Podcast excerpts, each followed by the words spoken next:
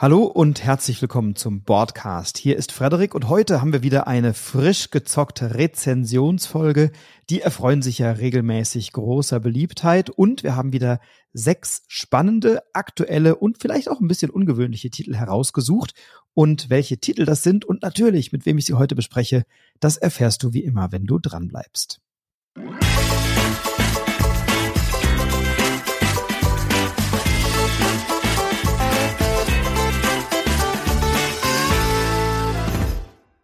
Und wir haben schon viel besprochen, wir haben viel gespielt, auch miteinander. Und deswegen, weil es natürlich so schön funktioniert, ist er auch heute wieder da. Mein alter Ego, mein Sidekick, mein gutes Gewissen und das Orakel von Delphi in einer Person. Lieber Stefan Hanf, schön, dass du da bist. Ich dachte gerade schon, du sagst es noch mein Erzfeind. Das hätte jetzt noch gefehlt.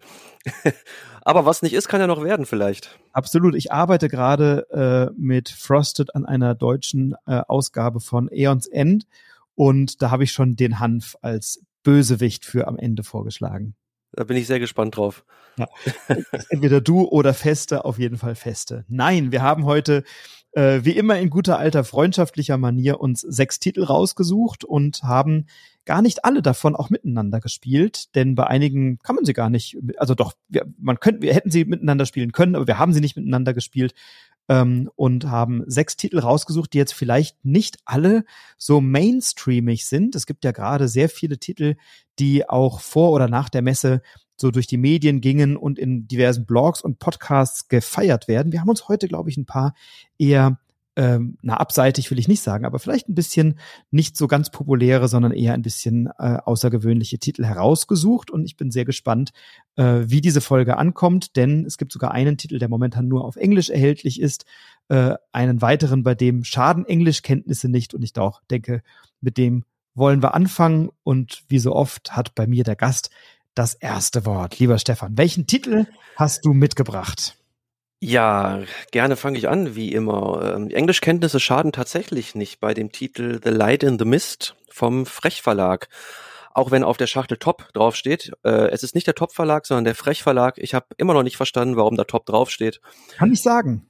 Ja, bitte. Ich habe tatsächlich meine Ansprechpartnerin im Frech Verlag das gefragt und sie sagte, na Top ist einfach unsere Marke für gute und qualitativ hochwertige Produkte, Spiele oder Rätselbücher oder so. Das ist dann eben die Marke Top und das äh, erscheint im Frech-Verlag. Und ich habe auch immer gesagt, gedacht, früher es wäre der Top-Verlag, weil das so prominent immer überall draufsteht und man vom Frech-Verlag wenig sieht, aber dafür von Top umso mehr. Aber es ist eben der Frech-Verlag und Top ist die Marke dieses Verlags. Alles klar, wieder was gelernt. Mal gucken, wie oft ich mich heute noch verspreche damit. Also, Frech-Verlag. Ähm, The Light in the Mist ist ein, ja, ein Genre, was so ein bisschen, äh, ja, stiefmütterlich wäre das falsche Wort, aber was vielleicht so äh, ja ein bisschen in die Jahre gekommen ist, nämlich ein Titel aus der Reihe der Escape-Spiele.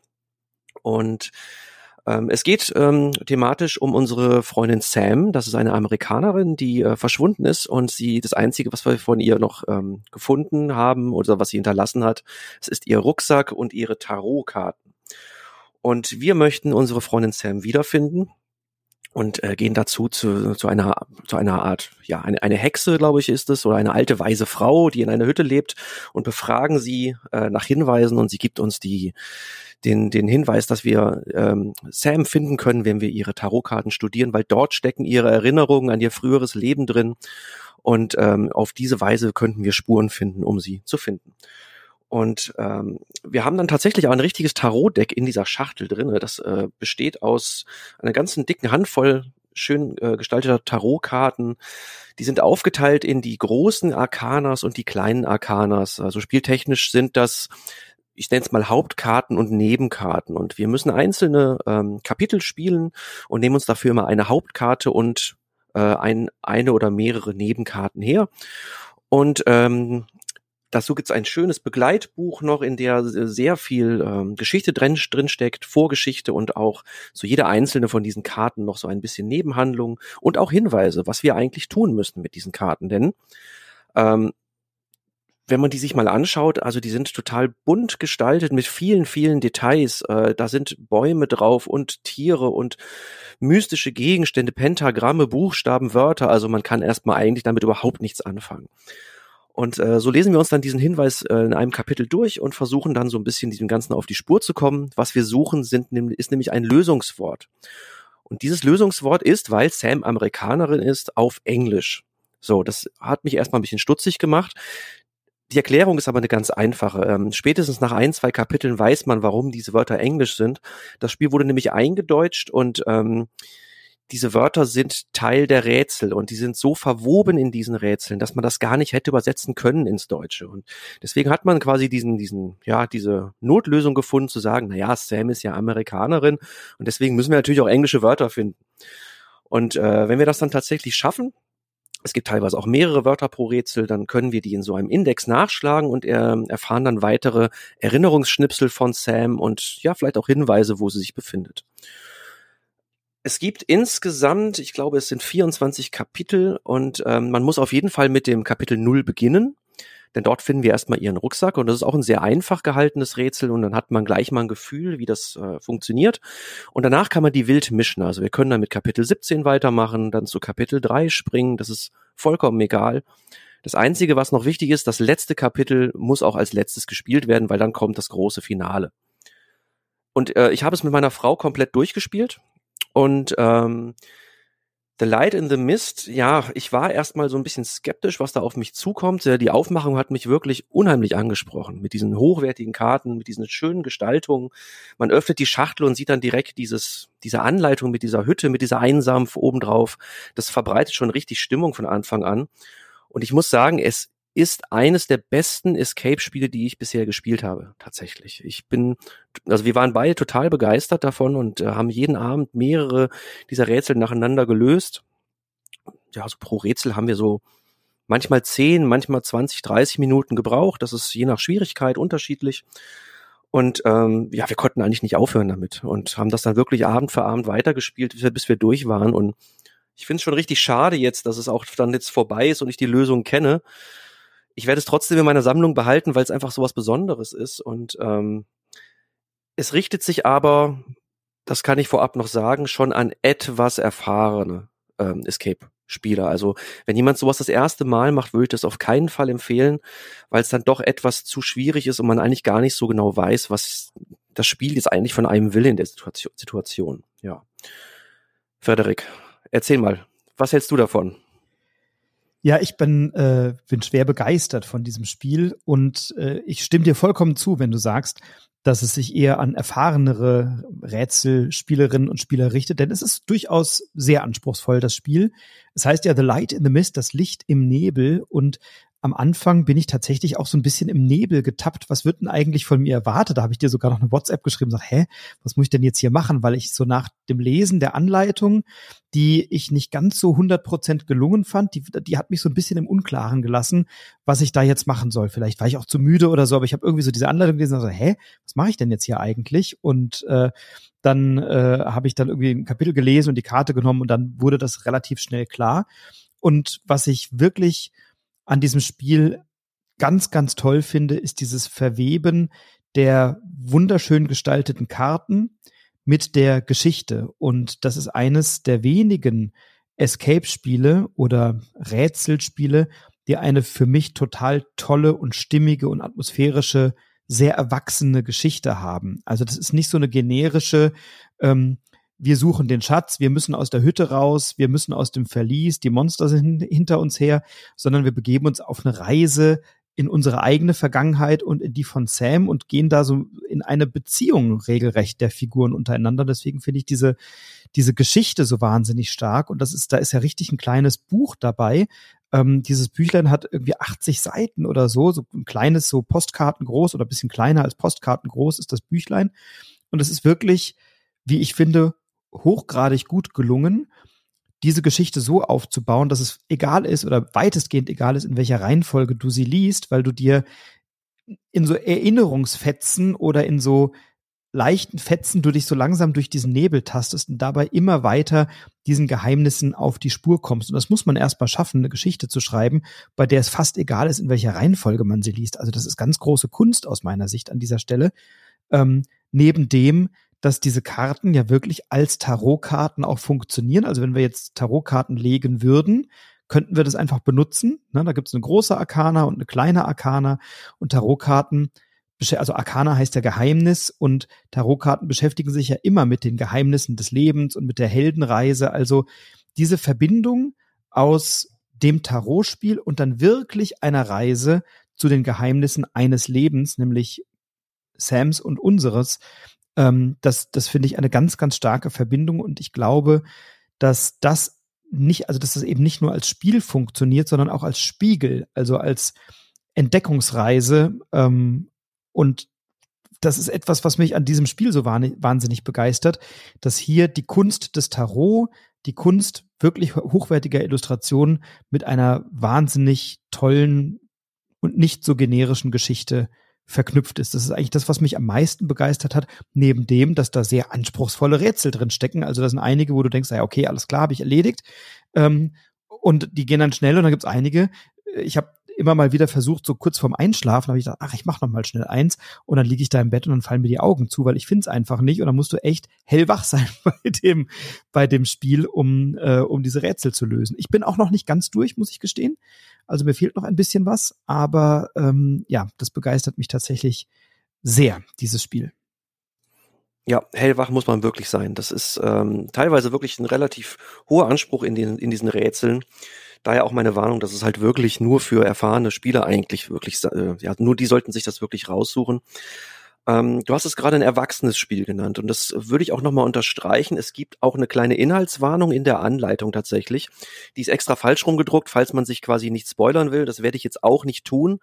Aber es werden sehr sensible Themen behandelt. Und es sind sensible Themen, die wahrscheinlich in vielen, vielen Familien auch vorkommen, die tragisch sind und ähm, die dann vielleicht den einen oder anderen dann auch ja negativ triggern könnten. Ja, und äh, das muss man wissen. Ähm, ich fand es unheimlich gut gemacht und ähm, ja, es, das ist nicht mit dem Holzhammer, sondern da wurde wirklich sensibel auch rangegangen. Und äh, das war auch ein Grund, weil es eben so ein, es fühlt sich so erwachsen an tatsächlich, dieses Spiel. Und das war ein Grund, warum ich zusätzlich noch begeistert bin. Ja, man, also es ist eins dieser Spiele, ähm, wo man merkt, so das Spielen an sich ist erwachsen geworden. Ja, wir sind da einfach an einem neuen Punkte und ähm, das hat sich in den letzten Jahren schon immer wieder abgezeichnet im einen oder anderen Spiel und ähm, das begrüße ich einfach unheimlich. Und es regt, es regt sehr zum Nachdenken und auch zum Diskutieren an oder zum drüber sprechen an, finde ich. Und mich stört es gar nicht, dass einige der, oder nicht einige, sondern dass alle Auflösungsworte in englischer Sprache sind. Ähm, es gibt hinten so ein kleines Glossar, ähm, in dem sind nochmal Begriffe übersetzt. Und es gibt auch eine App. Wenn man mal partout nicht weiterkommt, kann man sich über diese App dann auch entsprechende Hinweise holen. Das ist einfach ein QR-Code, kannst du mit deinem Handy abfotografieren, dann kommst du auf die Seite, gibst dann in, in dieser App ein oder auf dieser Seite ein, welch, für welche Karte du eine Lösung suchst und dann ähm, wirst du da wie, wie, wie so oft, ne, so schrittweise gibt's dann so Hinweise bis hin zu einem Lösungswort und darüber kommt man dann auf das Wort. Das heißt, selbst wenn man im Englischen nicht ganz so fit ist oder wenn man vielleicht sich das eine oder andere nicht herleiten oder nicht übersetzen kann, dann kann man das trotzdem spielen und trotzdem das Rätsel lösen. Und wenn man dann sagt, hm, ich erkenne hier zwar vielleicht ein Wort oder ich habe irgendwie einen Begriff im Kopf, aber ich kann mit dem Wort nichts anfangen, dann äh, kann man sich das übersetzen lassen. Das tut aus meiner Sicht dem Spielspaß keinen großen Abbruch ähm, man, man, man kommt da auf jeden Fall auch weiter, wenn man jetzt nicht so richtig gut Englisch kann. Da hat man vielleicht so ein bisschen einen kleinen Einschnitt oder so, aber jetzt auch nicht so dolle. Das fand ich jetzt nicht so schlimm. Ja, kann ich auch nochmal unterstreichen, hätte ich jetzt auch noch erwähnt. Die App ist wirklich richtig, richtig gut gemacht. Dadurch, dass auch so viele Schritte bei jeder Lösung nochmal ähm, genannt werden. Also dann wird wirklich Schritt für Schritt in kleinen Schritten ähm, wird man zur Lösung hingeführt und kann jederzeit sagen, so, ab hier versuche ich es jetzt nochmal selbst und versuche mir selber die Lösung zu erarbeiten richtig gut. Und ähm, vielleicht noch ein Wort zur Spielzeit insgesamt. Ich sagte ja gerade so 10 bis 30 Minuten pro Rätsel. Das war jetzt ziemlich geschätzt. Ich glaube, wir haben es an, ja, so, ich würde schätzen, so sechs Abende haben wir ungefähr gebraucht, äh, bis wir es dann durch hatten. Wir haben jeden Abend so etwa vier Rätsel gemacht. Das kommt dann auch mit der Zahl, glaube ich, ganz gut hin. Ähm, da hat man ein bisschen was zu tun, auf jeden Fall. Ich habe auf Twitter vor einigen Tagen im Sonntagsfrühstück, also im Sonntagsfrühstück habe ich am Sonntag auch ein Spiel vom Frech Verlag vorgestellt, interessanterweise. Und äh, dann habe ich einen Kommentar bekommen von Christina. Liebe Grüße, wir kennen uns noch nicht persönlich, aber du hast es kommentiert. und hast gesagt, Mensch, äh, danke für die ganzen Tipps, aber der Frechverlag, der fängt ja langsam an, mich Geld zu kosten, weil da ja doch immer mehr Spiele erscheinen und das ist tatsächlich ähm, ja ein Verlag, den man oft eher von so aus dieser Kreativabteilung kennt, Bastelbücher, Rätselbücher, Adventskalender und sowas, die aber jetzt doch immer wieder mit so kleinen Perlen aufwarten, äh, bei dem ich bei denen ich wirklich begeistert bin über das, was passiert. Ich habe noch ein Spiel von denen zu Hause, das möchte ich gerne mit dir spielen, das bringe ich mal mit demnächst. Ähm, und also ich habe noch einige Spiele von denen zu Hause, aber eines, was ich mit dir spielen möchte. Und ich finde, die haben wirklich eine eine ganz feine und und sehr sehr gute Auswahl. Die haben natürlich auch so Klassiker Rätselspiele und äh, 24 Tage Rätsel Adventskalender und sowas, also solche Sachen, aber die hatten jetzt Kunterpunkt im Programm, was auch durchweg ganz gut ankommt. Über das haben wir auch noch nicht gesprochen, aber das hat uns beiden ja ganz gut gefallen. Die haben diese Unboxing im Programm gehabt. Die haben sonst ein paar tolle Rätselspiele im Programm. Also da ist doch im Frechverlag in den letzten Jahren einiges passiert, einiges rausgekommen. Äh, Quiz Caraldos Pubquiz begeistert uns. Das habe ich im Sonntagsfrühstück mal vorgestellt. So, ne? Also da ist doch ein bisschen was passiert.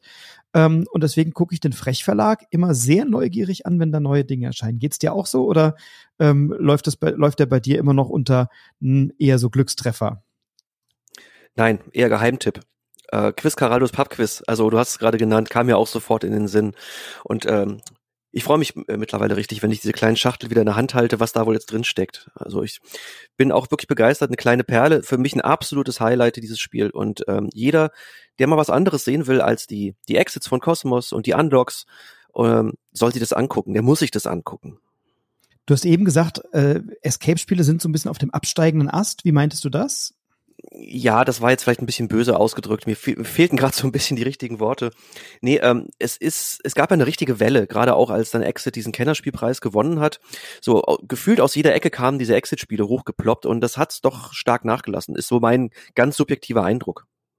Ja, ist auf jeden Fall mal ein Spiel, bei dem du nicht irgendwie auf jeder Seite irgendeinen lustigen Code eingeben musst und dann kommst du zum nächsten Code oder so, äh, sondern bei dem du auf eine, ja, wir hatten es eben formuliert, auf eine sehr erwachsene Weise ähm, vorankommst. Also, wer auch mal eine durchaus ernste Geschichte sich anschauen möchte und wer dann Freude daran hat, zu rätseln und mit, mit Hilfe ähm, einer, einer wunderbaren Geschichte und einer sehr ernsten Geschichte und tollen Tarotkarten ähm, sich vergnügliche oder zumindest nachdenkliche oder rätsellastige Abende zu gestalten. Für den ist The Light in the Mist ein absoluter Tipp oder Geheimtipp möglicherweise auch vom Frech Verlag.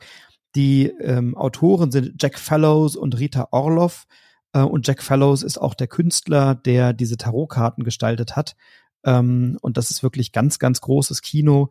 Ähm, wenn die nochmal was rausbringen, möchte ich da auf jeden Fall mal drauf gucken. Rita Orloff hat ja schon mal eine Handvoll Spiele rausgebracht, aber ähm, Jack Fellow kannte ich bislang nicht, ist, glaube ich, auch sein Erstlingswerk und als Illustrator hat er da wirklich eine, einen ganz, ganz tollen großartigen Job gemacht. The Light in the Mist in der Reihe Top vom Frech Verlag, unser erstes Spiel heute. Danke Stefan fürs Mitbringen.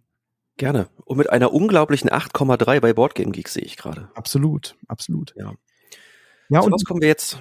Ja, es ist ja, wenn man, wenn man so durch den Nebel reist, und ich habe es ja schon gesagt, wir begeben uns auf eine Reise auch zu unserer eigenen Geschichte und zur Geschichte von Sam. Da haben wir doch eine perfekte Überleitung zum nächsten Spiel, bei dem wir auch durch die Zeit reisen und bei dem wir Zeitreisende sind in der Tat und bei denen, bei dem wir ähm, versuchen, möglichst viele zeitliche Ereignisse in eine chronologische Reihenfolge zu bringen. Wir sprechen über das Spiel Tracking Through History oder auf Deutsch Tracking Reise durch die Zeit, erschienen im Deutschen bei der Game Factory. Und äh, ja, dieses Spiel für das habe ich mich im Vorfeld der Messe schon sehr stark interessiert, weil ich finde es erstmal sieht's total toll aus. Also ich finde die Box, die Schachtel total ansprechend designt. Die hat so eine, so da, da siehst du schon so farbige Streifen und so eine so eine Zeitleiste. Das sieht fast aus wie so ein Regenbogen an der Stelle mit unterschiedlichen zeitlichen Ereignissen und dann ist vorne so eine Uhr drauf und so. Also das hat für mich schon einen ganz hohen äh, ansprechenden Charakter diese Schachtel. Und ich habe das Spiel erstmals gespielt. Ich war ja dankenswerterweise eingeladen dieses Jahr zum Spiel des Jahresabend äh, im Rahmen der Messe. Und der Nico Wagner und die ähm, und der Kollege von der Game Factory, der, der Rico und ich, wir haben das gemeinsam gespielt mit dem Brettspiel, Brettspielhamster, mit der Alex. Und die Alex, also Brettspielhamster, und der Nico und der Rico und ich, wir haben dann da gesessen und es war schon sehr, sehr spät am Abend und ich war wahnsinnig müde bereits. Und dann haben wir dieses Spiel gespielt, was eigentlich ein sehr einfaches Spiel ist, aber ich war an dem Abend so müde, dass das Spiel hat sich gefühlt total gezogen äh, im ersten Schritt. Und dann war ich so ein bisschen, dachte so, ja, das ist irgendwie nett, aber es hat mich erstmal nicht so richtig begeistert, bis ich jetzt dann noch ein paar Mal gespielt habe. Und da muss ich sagen, hat es bei mir total gewonnen. Denn das Spielprinzip ist erstmal relativ schlicht. Wir haben vor uns liegen einen Stapel Karten. Wir spielen das über drei Tage und also im Spiel drei Tage und der erste Tag besteht aus einem Stapel Karten mit chronologischen Ereignissen. Ich glaube, das älteste ist 37.000 vor Christus und das geht dann so ein bisschen bis in die Neuzeit hinein. Ähm, und diese Karten liegen nebeneinander und dann haben wir das ganz üblich, wenn jemand eine Karte rausnimmt, wandern die alle weiter nach rechts und dann kommt eben eine neue Karte vom Stapel dazu, so dass ich immer eine Auswahl habe von insgesamt sechs Karten, fünf, die ausliegen und eine sechste, die ich mir vom Stapel nehmen kann. Jede Karte markiert ein historisches Ereignis, also ein tatsächliches historisches Ereignis. Und es können zum Teil Ereignisse sein, die uns allen ganz gut vertraut sind, wo wir sagen, ja, haben wir doch alle schon mal gehört. Zum Teil gibt es aber auch Ereignisse, wo man denkt so, hä, habe ich ja noch nie gehört, äh, was ist das denn? Und natürlich geht es am Ende des Tages erstmal um den Wert, der auf dieser Karte steht, also um die, um die Jahreszahl. Ähm, aber die haben sie eben mit einem sehr interessanten Twist immer versehen, erzähle ich gleich. Die Aufgabe ist es, möglichst eine Zeitleiste oder einen Zeitstrahl zu bilden mit ausgelegten Karten vor dir in einer Sammlung von alt nach neu. Also ich fange in der Vergangenheit an und ich reise immer weiter in die Zukunft. Wenn ich mir eine Karte aus der Auslage nehme, dann ist auf dieser Karte ein Zeitwert abgebildet. Ich habe eine Uhr vor mir liegen, das ist sozusagen der, der Rundenmesser oder der Messer, wie lange dauert eben mein, mein Spielzug, wie oft bin ich dran, so wie wir das ja von vielen anderen Spielen kennen, äh, von äh, äh, Patchwork oder von Glenmore oder von äh, Suche nach Planet X oder wie auch immer. Die Person, die am weitesten hinten ist, die ist dann eben nochmal dran. Und diesen Zeitwert, der auf dieser Karte abgebildet ist, den laufe ich eben nach vorne. Und wenn ich dann äh, immer noch am weitesten hinten bin, dann bin ich auch nochmal dran und darf mir eben noch eine weitere Karte nehmen. Und diese Karten haben, glaube ich, Werte zwischen zwei und fünf Stunden oder so. Das ist, glaube ich, die Größenordnung, wenn ich das richtig auf dem Schirm habe. Und dann kann ich diesen Zeitwert auf dieser Uhr abtragen, lege diese Karte vor mich und ähm, das mache ich eben so lange, bis mein einer Tag mit zwölf Stunden vorbei ist. Ich frage mich, warum der nur zwölf Stunden dauert, aber äh, er dauert nur zwölf Stunden, dieser eine Tag. Und auf dieser Karte sind Ressourcen abgebildet, die ich mir nehmen kann. Die haben irgendwelche lustigen Namen, die sind aber eben auch rot, gelb, grün und blau oder lila und habe vor mir einen Routenplan liegen. Das ist etwas sehr Abstraktes. Das eigentlich ist es eine Tabelle, könnte man sagen, oder so eine Art Tech-Tree, aber ohne, dass das konkret hinterlegt ist mit einem Begriff, auf dem ich dann einfach diese Ressourcen hinlege. Und dann decke ich manchmal Punktefelder ab und bekomme dann Punkte und manchmal brauche ich die Kombination aus mehreren Feldern auf diesem Tech-Tree, die dann so nebeneinander liegen und dann bekomme ich eben mehr Punkte. Also ich kann über diese Ressourcen Punkte bekommen und auf der Spielmatte, auf der die Karten ausliegen, sind diese Ressourcen auch nochmal aufgedruckt und dann kann ich mir die auch nehmen und kann eben dann auch weitere Ressourcen meinem Tech-Tree oder meiner Route da hinzufügen. Na, und das machen wir so lange, bis wir eben einen Tag absolviert haben. So ein Tag, da hat man im Regelfall irgendwie sowas zwischen vier und sechs Karten vor sich liegen, denn es gibt noch so Zeitkristalle, mit denen kann ich eine Stunde Zeit sparen, wenn ich einen einsetze. Man darf nicht weniger als eine Stunde einsetzen, also das ist das Minimum, muss man reisen. Und dann äh, ja, hat man so nach vier, fünf, sechs Karten, hat man dann in der Regel eine Sammlung vor sich liegen. Wenn ich jetzt eine Karte nehmen müsste, die mich nicht näher in die Zukunft bringt, dann habe ich zwei Möglichkeiten. Also, wenn ich sozusagen nicht passend anlegen kann, kann ich entweder meine Vorfahren besuchen und kann so eine Joker-Karte nehmen und kann die einspielen, in der Hoffnung, dass dann jemand anderes aus der Auslage Karten nimmt und dann vielleicht durch die neue Auslage mir wieder eine Karte zur Verfügung steht. Ähm, oder aber ich kann meine Zeitlinie beenden, leg die zur Seite und dann werden am Ende alle Karten jeweils einer Zeitlinie gewertet. Und natürlich, je länger meine Zeitlinie ist, desto mehr Punkte gibt's dann dafür. So. Ähm, ja, das ist erstmal spielmechanisch das, was passiert. Das heißt, ich habe eine ganz einfache Set-Collection. Ich habe jetzt relativ viele Worte verloren dafür, dass ich eigentlich nur ein bisschen Set-Collection mache und aus einer offenen Auslage Zeitkarten nehme, äh, die ich dann chronologisch zueinander sortiere.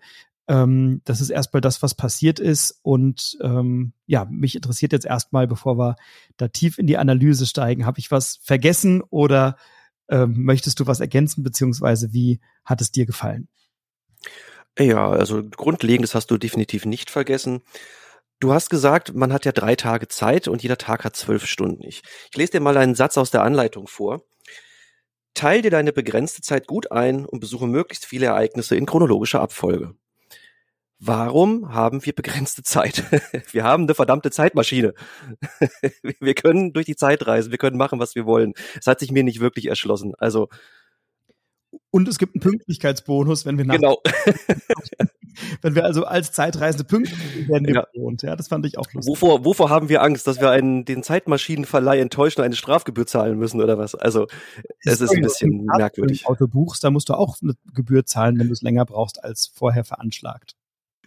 Okay, also das nur mal so nebenbei angemerkt. Äh, rein spielmechanisch ähm, hat mir das eigentlich ganz gut gefallen so. Also das es ist ein sehr einfaches Spiel, das ist, hat wirklich ein Familienniveau, würde ich sagen. Ähm, das macht es eigentlich sehr gut. Ähm, es hat ein recht, recht belohnendes Gefühl. Also, naja, kommt immer so ein bisschen auf die Kartenauslage an, die dann vor mir liegt und welche Karten ich dann nehmen kann. Aber du bist schon öfters mal in diesem Dilemma, breche ich jetzt meine Zeitlinie ab und starte eine neue, sammle dafür die richtigen Ressourcen, die mir viele Punkte auf meinem Track bringen oder äh, beiß ich in den sauren Apfel und nehme vielleicht eine Karte, die gut in meine Zeitlinie passt, nicht so viel Ressourcen bringt. Das sind durchaus interessante Entscheidungen, die da zu treffen sind. Und ähm, ja, also wie gesagt, es hat mir gut gefallen. Ähm, und ich glaube dir ja auch. Ja, total. Also das ist auch ein Spiel, was ich mir durchaus im Sonntagsfrühstück hätte gut vorstellen können, weil es eben so ein schönes Familienniveau hat. Ne? Es ist eine äh, finde ich, ein sehr überzeugendes Gesamtpaket, dieses Spiel. Also das Set Collection ist belohnend. Die Karten sind ganz toll gestaltet, wie ich finde. Du hast auf der Vorderseite immer ein interessantes historisches Ereignis. Komm da gleich mal auf ein, zwei Beispiele zu sprechen, die mir wirklich gut gefallen haben und äh, hast auf der Rückseite auch noch einen Flavortext, wo du ein bisschen was lernst. Also nicht nur einen Flavortext, sondern wirklich, wo du etwas über geschichtliche Ereignisse lernst. Das ist jetzt nicht so, dass man die von vorne bis hinten alle durchliest und sagt, oh, schau doch mal. Aber erstens kannst du damit ein bisschen Downtime überbrücken, wenn du mal äh, mit, mit drei oder vier Leuten spielst und jemand überlegt mal, dann kannst du dir mal was vorlesen. Oder aber ähm, du kannst dir nach dem Spiel mal angucken, was habe ich denn da eigentlich gesammelt. Ne? Äh, ja, das sind wirklich äh, auch spannende Fakten. Ich habe jetzt mal so exemplarisch eine Karte rausgesucht hier. Ähm, da geht es um Napoleon. Und äh, da hast du hinten drauf die Information, ja, äh, Napoleon galt als 1,58 Meter groß, aber das ist wahrscheinlich ein äh, ja historisch falsch, äh, also ein, ein historischer Fehler, der falsch übertragen wurde, weil die Einheit Fuß anders gemessen wurde in England als in, in Frankreich. Also ja, also der war wahrscheinlich gar nicht so klein, wie man immer sagt. Und das, das sind spannende und interessante Fakten. Und es sind ja auch echt viele Karten darin. Also man hat dann auch eine Menge zu lesen und ähm, ja, ich begrüße es immer, wenn man, äh, wenn ein Spiel auch einen Lerneffekt hat. Und eben nicht so didaktisieren, das ist Achtung, jetzt lernst du etwas über Geschichte, sondern es ist eben sehr verlockend, einfach die Karte in die Hand zu nehmen und mal zu lesen. Und dieser Familienspielcharakter, der wird dadurch betont, wir wissen ja alle, was 1815 mit Napoleon war, oder? Hm, ja, natürlich. Ähm, das müssen wir nicht extra erwähnen, glaube ich. Ach, Waterloo war 1815. Der hat nämlich im Juni 1815 äh, die alliierte Armee von Wellington in Waterloo angegriffen. So. Du hast gerade auf den Monitor geschaut, ich habe es gesehen. Das war 1815. Aber ich, ich, also tatsächlich wusste ich, dass die Schlacht von Waterloo war, äh, aber ich wusste ehrlich gesagt nicht mehr, wen er angegriffen hat. So. Ähm, und in der Tat äh, ist ja dieses zeitliche Ereignis 1815, dieses Napoleon-Ereignis. Jetzt könnte man da ganz easy was über Krieg und Waterloo schreiben. Nein, es geht um die Größe von Napoleon und den Fun Fact, dass er vielleicht gar nicht so klein war, wie er immer dargestellt wird. Und das finde ich betont diesen familienfreundlichen Charakter dieses Spiels, dass es also dann eben doch um interessante Dinge geht. Oder 1933 gibt's eine Karte, da könnte man ganz easy was über den Zweiten Weltkrieg schreiben, ist aber eine Karte, wo es um das Thema äh, Yoga und Körperkultur geht. Also eben nicht nur auf die Skandale oder auf die großen schrecklichen Ereignisse unserer Geschichte, sondern auch so Fun Facts oder so Dinge, von denen wir vielleicht noch nichts äh, großartig gelernt haben. Ne? Oder äh, 377 vor Christus gibt's dann eine Karte, studiere Medizin äh, bei Hippokrates. Und dann lernst du eben kurz was über den hippokratischen Eid und äh, was Hippokrates 377 vor Christus gemacht hat, dass er als Vater der modernen Medizin gilt und das Studium der menschlichen Gesundheit vom Übernatürlichen und Religiösen getrennt hat, was ja eine Riesenleistung von Hippokrates war. Aber wenn du das mit zehn oder zwölfjährigen spielst oder keine Ahnung was, die von dem Kerl noch nichts gehört haben, hast du schon mal so einen kleinen Fakt. Und das finde ich so schön, wenn ein Spiel sowas liefert, dass du also einen spielerischen Zugang zur Geschichte und zur Auseinandersetzung mit geschichtlichen Ereignissen hast. Und nebenbei finde ich, ist es auch ein geiles Spiel. Also ähm, das wäre wirklich ein toller Kandidat für Sonntagsfrühstück. Und dieses Spiel ähm, besticht für mich durch seine Einfachheit. Also es ist schnörkellos, du nimmst dir eine Karte, es ist nicht ganz leicht. Du hast auch interessante Entscheidungen zu treffen, weil du überlegst, welche Boni möchte ich haben und ist mir jetzt gerade der Bonus wichtig und bekomme ich für den Pluspunkte, also diese Ressourcenplättchen, oder möchte ich die Karte auslegen, um eine Zeitleiste zu legen? Möchte ich die Zeitleiste vielleicht abbrechen, weil ich anhand der ausliegenden Zeittabelle vielleicht schon sehe, dass die sich ohnehin bald dem Ende neigt? Ähm, und da muss ich durchaus überlegen, möchte ich jetzt mit sechs oder sieben Punkten meine Zeitleiste abbreche oder riskiere ich es und verlängere die noch ein kleines bisschen? Nehme ich mir so eine Vorfahrenkarte, die mir keine Punkte bringt oder keine, keine großen Ressourcen bringt oder so, aber ähm, mit der ich dann eben ähm, äh, noch mal die Zeitleiste um eins verlängern kann oder so, weil die liegt nicht auf so einem Slot, wo es Punkte gibt. Die bringt, glaube ich, einen Joker, diese Vorfahren-Besuchskarte, aber sie liegt eben nicht auf so einem Slot unten. Und das ist etwas, was für mich das Spiel zu einem total tollen Gesamtpaket macht und das Ganze in einer, wie ich finde, sensationellen Ausstattung. Ähm, also das ist wirklich, du, ich habe es ausgepackt und du hast mich erstmal gefragt, sag mal, ist das die Deluxe-Edition, limitiert Kickstarter Super Pledge All-In? Nein, das ist die für 30 Euro im freien Handel verfüg verfügbare ganz normale Retail-Version und die ist sensationell ausgestattet. Ja, ist so eine Neoprimatte dabei, ne? Statt Spielplan. Also das ist schon sehr ungewöhnlich tatsächlich.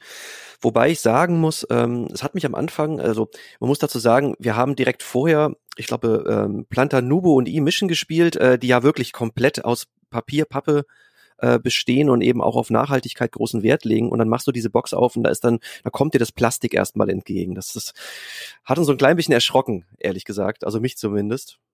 Ja, also in dem Kontext, äh, also hätten wir nicht gerade E-Mission und Plantanubo gespielt, hätten wir gesagt, überragende Ausstattung, was ein Material, was für ein Aufforderungscharakter, was eine Tischpräsenz. Ne, da muss man auch mal ganz ehrlich sein, wenn wir nicht gerade vorher ja. die, die tollen Nachhaltigkeitsspiele gespielt hätten. Äh, und äh, so sagen wir jetzt, na, ob das so sein muss mit dem vielen Plastik. So, so sind wir dann doch die Fähnchen im Wind manchmal, aber man, man kann jetzt schon sagen, für, für vielleicht, also Kinder, die, die vielleicht sich jetzt nicht so wahnsinnig mit diesem Nachhaltigkeitsaspekt auseinandersetzen, ist eine Neoprenmatte und so ein Tray mit bunten Plastikchips und toll gestalteten Karten hat natürlich einen riesen Aufforderungscharakter. Diese Uhr ist riesengroß, dann liegen so kleine Uhren drin, es ist ein Insert drin, in dem alles einen genauen Platz hat. Also äh, da kann Eggert Spiele mal einen Blick drauf werfen, wie sowas geht. Äh, da kriege ich ja immer noch Pilze wenn ich äh, die Verpackungen von Great Western Trail oder anderen Spielen sehe, so, ne? Und da muss ich sagen, das ist wirklich überragend gelöst an der Stelle. Und ja, es ist ein bisschen viel Plastik. Äh, man hätte auch die Ressourcen ganz einfach mit Pappmarkern lösen können. Das hätte dem Spiel keinen Abbruch getan. Ähm, auch diese, diese Uhren, die da weitergesetzt werden, hätten ganz easy aus Pappe sein können. Ähm, aber wenn man sagt, eingesetztes Geld, 30 Euro, zum Gehalt des Spiels, zur Ausstattung und auch zum, äh, zu dem, was wir tun. Das ist wirklich ein, ein, schönes Paket. Es ist ein bisschen, das möchte ich auch sagen, ähm, also es, ist, es hat keine große Spannungskurve. Also du machst eigentlich von Anfang bis zum Ende das Gleiche. Du nimmst eine Karte aus der Auslage, bekommst Ressourcen, legst die auf dein Tableau, trägst Punkte ab und baust eine Zeitlinie. Und das machst du über ähm, ja, ich habe ja gesagt, mal so 15, 17, 18, 19 Karten, die hat man dann am Ende des Spiels irgendwie Hand. Das heißt, du hast bist irgendwie 15 mal dran oder 18 mal dran und das Einzige, was du machst, ist, du nimmst dir eine Karte und ein paar Ressourcen. Das kann man schon durchaus als repetitiv und spannungsarm beschreiben, wenn man das möchte. Gleichzeitig finde ich aber, dass das Spiel eben in seiner Reduktion auf das Wesentliche ähm, alles richtig macht und für mich deswegen ein sehr gelungener Titel ist. Und ergänzend noch, ähm, es ist auch eine kleine Bonuserweiterung noch mit drin, äh, die nennt sich äh, Deluxe Tour. Mhm. Und die besteht aus einem Kartenstapel von 24 Karten und man kann dann an jedem von diesen Tagen eine Karte äh, in die Mitte dieser Uhr legen und hat dann nochmal entweder eine Sonderregel oder eine Sonderaktion, die jeder Spieler einmal pro Tag nutzen kann. Das äh, ändert grundsätzlich am Spiel nicht viel, aber es gibt nochmal so einen kleinen Twist und so eine kleine Besonderheit und äh, auch, bietet auch ein bisschen Abwechslung dadurch. Absolut. Also Tracking Reise durch die Zeit wirklich ein ein finde ich sehr schöner Titel vielleicht kein Titel, den man in zehn Jahren noch spielt und vielleicht auch kein Titel, der jetzt für so viel Spielende eine, eine Riesenrolle spielt. Das muss man auch sagen. Wir sind da ja schon sehr verwöhnt, aber als Familienspiel echt ein tolles Gesamtpaket. Wir haben, ähm, wenn, wenn man das zu viert spielt, braucht man, ja, ich würde sagen, so eine knappe Stunde. Zu dritt geht's ein bisschen schneller und zu zweit, klar, wenn wir beide das spielen, dann ist das in 20, 25 Minuten erledigt, Karte nehmen Ressourcen, nächster dran und dann geht's weiter. Da wird nicht mehr viel nachgedacht. Aber äh, in einer Familienkonstellation, wenn du da noch dir, dir ein bisschen Zeit nimmst, vielleicht über diese Ereigniskarten mal drauf guckst und so, dann äh, kommst du doch irgendwie zu einem schönen Ergebnis. Also ein Spiel von Charlie Bink und Erik Hibbeler im Original bei Underdog Games erschienen, im Deutschen beim Schweizer Verlag Game Factory und man surft bei dem Spiel so richtig schön durch die Zeit. Machen wir jetzt diese Übergänge jetzt immer? Also das ist ja wirklich, das kommt ja aus der Hölle gerade. Wir surfen zum nächsten Spiel. Ja, du hättest auch einfach, du hättest auch einfach machen können und zur Kenntnis nehmen nee, Das ist nee. gerade eine so, so billig, so billig kommst du hier nicht weg. Nee. Was? Na gut, also wir reisen durch die Zeit von den Dinos bis in die Gegenwart. Ja, okay, schon ein bisschen besser. Wir üben das noch, aber schon besser. Ja, äh, eben ging es ja ziemlich ernst noch bei mir zu bei The Light in the Mist. Jetzt wird's etwas abgedreht. Wir reden von einem Titel, der auf meiner Top 10 Vorfreudeliste für die Messe tatsächlich stand. Surfosaurus Max von Lucy Goosey Games. Äh, yo, worum geht's? Es geht um surfende Dinosaurier. Mehr kann man dazu nicht sagen. Äh, denn wir haben ein Kartenspiel, was eigentlich, nee, nicht eigentlich, was komplett abstrakt ist tatsächlich. Wir haben Zahlenkarten äh, in, ich glaube, sieben verschiedenen Farben mit Zahlen von eins bis zwölf. Und ähm, wir, äh, jeder Mitspieler bekommt äh, sieben Karten auf die Hand und wir spielen nacheinander eine Karte vor uns aus. Und ähm, das hängt so ein bisschen von der Spielerzahl ab, wie viele Karten das sind. Zu, zu dritt sind es zum Beispiel drei Stück. Und wenn das jeder getan hat, dann äh, schauen wir uns an, welche die stärkste Kombination ist, die auf dem Tisch ausliegt. Und das Ganze läuft so ein bisschen nach Pokerregeln. Ähm, das heißt, wir gucken erstmal, haben wir eine Straße gelegt, äh, beziehungsweise eine Straße in einer Farbe gelegt. Wenn das nicht erfüllt wurde, dann gucken wir, ob gleiche, wie viele gleiche Werte da sind. Wenn das nicht erfüllt wurde, gucken wir nach gleichen Farben und so weiter. So hangeln wir uns von den starken Kombinationen langsam runter, bis wir eine Bedingung erfüllt haben. Ganz wichtig ist, es gibt immer nur eine bestimmte Anzahl Karten, die für diese Kombination äh, ja zählen.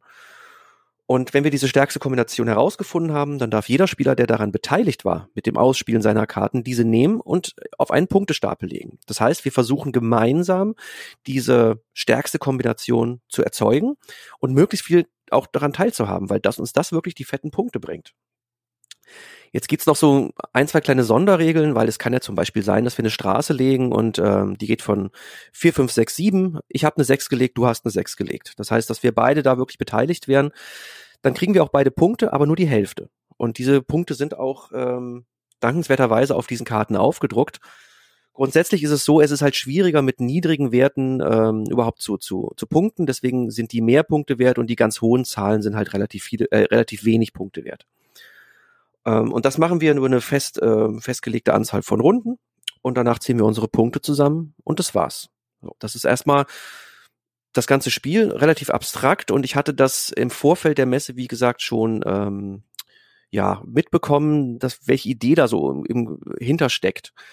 Äh, das hat mich auch direkt angesprochen, neben dem Artwork und dem Thema. Ich gehe zu, das war auch so ein bisschen so ein Gag, dass ich das mit reingenommen habe. Aber nicht nur, weil ich tatsächlich das interessant fand, diese Idee zu sagen, alle spielen eine Karte in die Mitte und dann gucken wir, welche die stärkste Kombination ist und ähm, wir versuchen dann möglichst stark daran beteiligt zu sein. Und für mich ist Surfosaurus Max jetzt nach diversen Partien, ähm, und ich wiederhole mich da jetzt gerade zu meiner ersten äh, Rezension heute, eines der echten ganz großen Highlights, die ich bisher gespielt habe in diesem Jahr. Du weißt ja, kleine Kartenspiele ist ja sowieso mein Ding. Äh, hier ist, haben wir wirklich eine echte Perle wieder vor uns, finde ich. Und äh, ich kannte, ich könnte das die ganze Zeit spielen. Also wenn das einer vorschlägt, sage ich nie nein. Das ist schnell gespielt in vielleicht 20 Minuten, maximal eine halbe Stunde. Ja, und ich glaube oder ich vermute, dass es dir auch ganz gut gefallen hat, oder? Da vermutest du aber richtig, in der Tat. Also ich fand's ja, ich fand's ja wirklich interessant, dass die, ähm, dass, also eigentlich spielen wir Poker ähm, und versuchen Pokerblätter hinzulegen und wir haben dazu Handkarten in verschiedenen Farben und Werten auf der Hand. So, und da ich gerne Poker spiele, habe ich erst mal gedacht, naja Gott, also dann schauen wir mal. Und dann habe ich angefangen zu spielen und das ist ja so interessant, weil mit jeder Karte, die ausgelegt wird, verändert sich die Dynamik. Und dann denkt man so, oh Gott, jetzt habe ich doch eigentlich versucht mit meiner Karte dir ein Angebot zu machen, dass wir gemeinsam in eine Wertung gehen. Und dann kommt dann die nächste Spielerin und macht wieder irgendwas, wo ich denke, so, oh, das ist aber auch interessant, jetzt kann sie mit mir das werten oder er kann das mit mir werten. Und dadurch verändern sich permanent diese Dynamiken. Und das ist was, was ich total interessant finde, zu entscheiden, welche Karte spiele ich jetzt, mit wem gehe ich mit, wer hat vielleicht schon wie viele Punkte gesammelt, bei wem möchte ich, dass diese Person jetzt vielleicht nur halbe, die halbe Punktzahl bekommt oder so. Also diese Dynamik abschätzen zu können, das ist was, was mir, was mir unglaublich gut gefällt. Und dass ich immer wieder darauf achten muss, was machen denn eigentlich alle anderen und wie kann ich da für mich einen größtmöglichen Vorteil rausschlagen ich muss mit irgendjemandem gehen. Das heißt, die Person kriegt auch einen Vorteil und in der nächsten Runde möchte ich möglicherweise vielleicht auch den Vorteil haben, aber damit einer anderen Person, damit nicht immer die gleiche Person auch die vielen Punkte bekommt oder so. Und das im Blick zu behalten und das auszutarieren, das ist für mich der große Spaß äh, von diesem Spiel. Neben natürlich der, dem überragenden Surfosaurus. Und ich erinnere mich an unsere erste Partie, als du mir das Spiel erklärt hast, hast du mir erst erklärt, was ich mit den Karten mache. Und hast du so, und jetzt darfst du dir noch ein Surfbrett aussuchen. Und dann habe ich mir ein Surfbrett ausgesucht und sagst du, und da kommt jetzt der Surfosaurus drauf. Und der steht da. Oder da habe ich gedacht, jetzt was macht der? Und dann sagst du, nix, der markiert nur den Startspieler. ah ja, das muss man halt einfach feiern, ja, wie das gestaltet ist. Also uh. zum, zum Artwork möchte ich auch auf jeden Fall noch was loswerden wir haben ja jetzt gehört, dass es wirklich ein komplett abstraktes Kartenspiel mit Zahlen und Farben ist. Ähm, und da hat man eigentlich immer zwei Möglichkeiten, wenn man so ein Spiel rausbringt. Das erste ist, ich halte es abstrakt, mache vielleicht noch ein lustiges Muster drauf und nenne das ganze Ding dann zum Beispiel frei erfunden, natürlich krass kariert oder sowas in der Richtung. Oder fett gestreift oder was weiß ich, ja. Zweite Möglichkeit ist, ich denke mir irgendein total hanebüchenes Thema aus, zum Beispiel Zirkus, und äh, versuche vielleicht ähm, ja, äh, Akteure in diesem Zirkus zusammenzubringen und ein möglichst starkes Team zusammenzubilden und dann irgendwie so ein Thema draufzustülpen. Und Lucy Goosey Games hat jetzt hier eine dritte Möglichkeit gewählt. Die haben gemerkt, das Ding ist komplett abstrakt. Wir könnten jetzt ein Thema draufklatschen. Das machen wir auch, aber wir ziehen es jetzt einfach komplett durch und denken uns den größten Blödsinn aus, den wir überhaupt finden. Ich wäre gern bei, bei dieser Konferenz dabei gewesen, als man entschieden hat, welches Thema da benutzt wird äh, weil die anderen Ideen hätten mich noch interessiert, die dann quasi nicht zum Zuge kamen. Man hat sich entschieden für surfende Dinosaurier und dieses Thema wird wirklich komplett durchgezogen. Auf jeder Karte sind irgendwelche surfenden Dinosaurier. Es gibt diese Surfbretter, die spieltechnisch komplett nutzlos sind, wo ich meinen Startspieler draufstelle. Aber einfach, äh, es, es ist einfach, ja, also es, die, die nehmen sich selbst nicht ernst damit. Und das hat mir wahnsinnig gut gefallen. Und ich würde mir wünschen, dass dieser Weg auch mal öfter bestritten wird in Zukunft. Ja, total. Also es ist natürlich ein komplett abstraktes Spiel. Wir spielen gemeinschaftlich Pokerblätter aus, so, ne? Und äh, gleichzeitig macht alleine, dass diese Surfbretter abgebildet sind, schon einen großen Teil des Spaßes aus, weil wir dann die ganze Zeit auch so Surfmusik dann gehört haben dabei und dann äh, natürlich voll in diese Atmosphäre reingehen und dann äh, muss man natürlich das auch komplett durchziehen, auch selber am Spieltisch, damit das funktioniert. Und dann fühlst du dich schon mal gleich ganz relaxed und gechillt und äh, dann surft immer dann und das macht auch jeder. Keiner gibt den Startspielermarker nach links weiter, sondern man nimmt über diesen Dinosaurier und bewegt ihn mit einer Surfbewegung irgendwie lässig und cool zur nächsten Person in der Reihe. Also das ist etwas, was da am Tisch passiert. Äh, und das, das Spiel ist für mich tatsächlich auch ein riesen Highlight. Ja. Also mir macht's echt Spaß. Ja, und ähm, erwähnen möchte ich auf jeden Fall noch, dass da wirklich ganz, ganz hervorragende Spielerhilfen dabei sind wenn du das einmal verstanden hast, das Spielen, du musst die nie wieder lesen, diese Anleitung. Du legst diese Spielerhilfe vor dich, die ist auch je nach Spielerzahl, gibt's da verschiedene. Jeder kann die vor sich legen und da steht alles drauf, was du wissen musst. Und dann kannst du loslegen. Und das ist bei uns eigentlich momentan der Absacker überhaupt. Und äh, auch an der Stelle muss ich wiederholen, eine Riesenempfehlung äh, für alle, die eben solche Absacker-Kartenspiele mögen.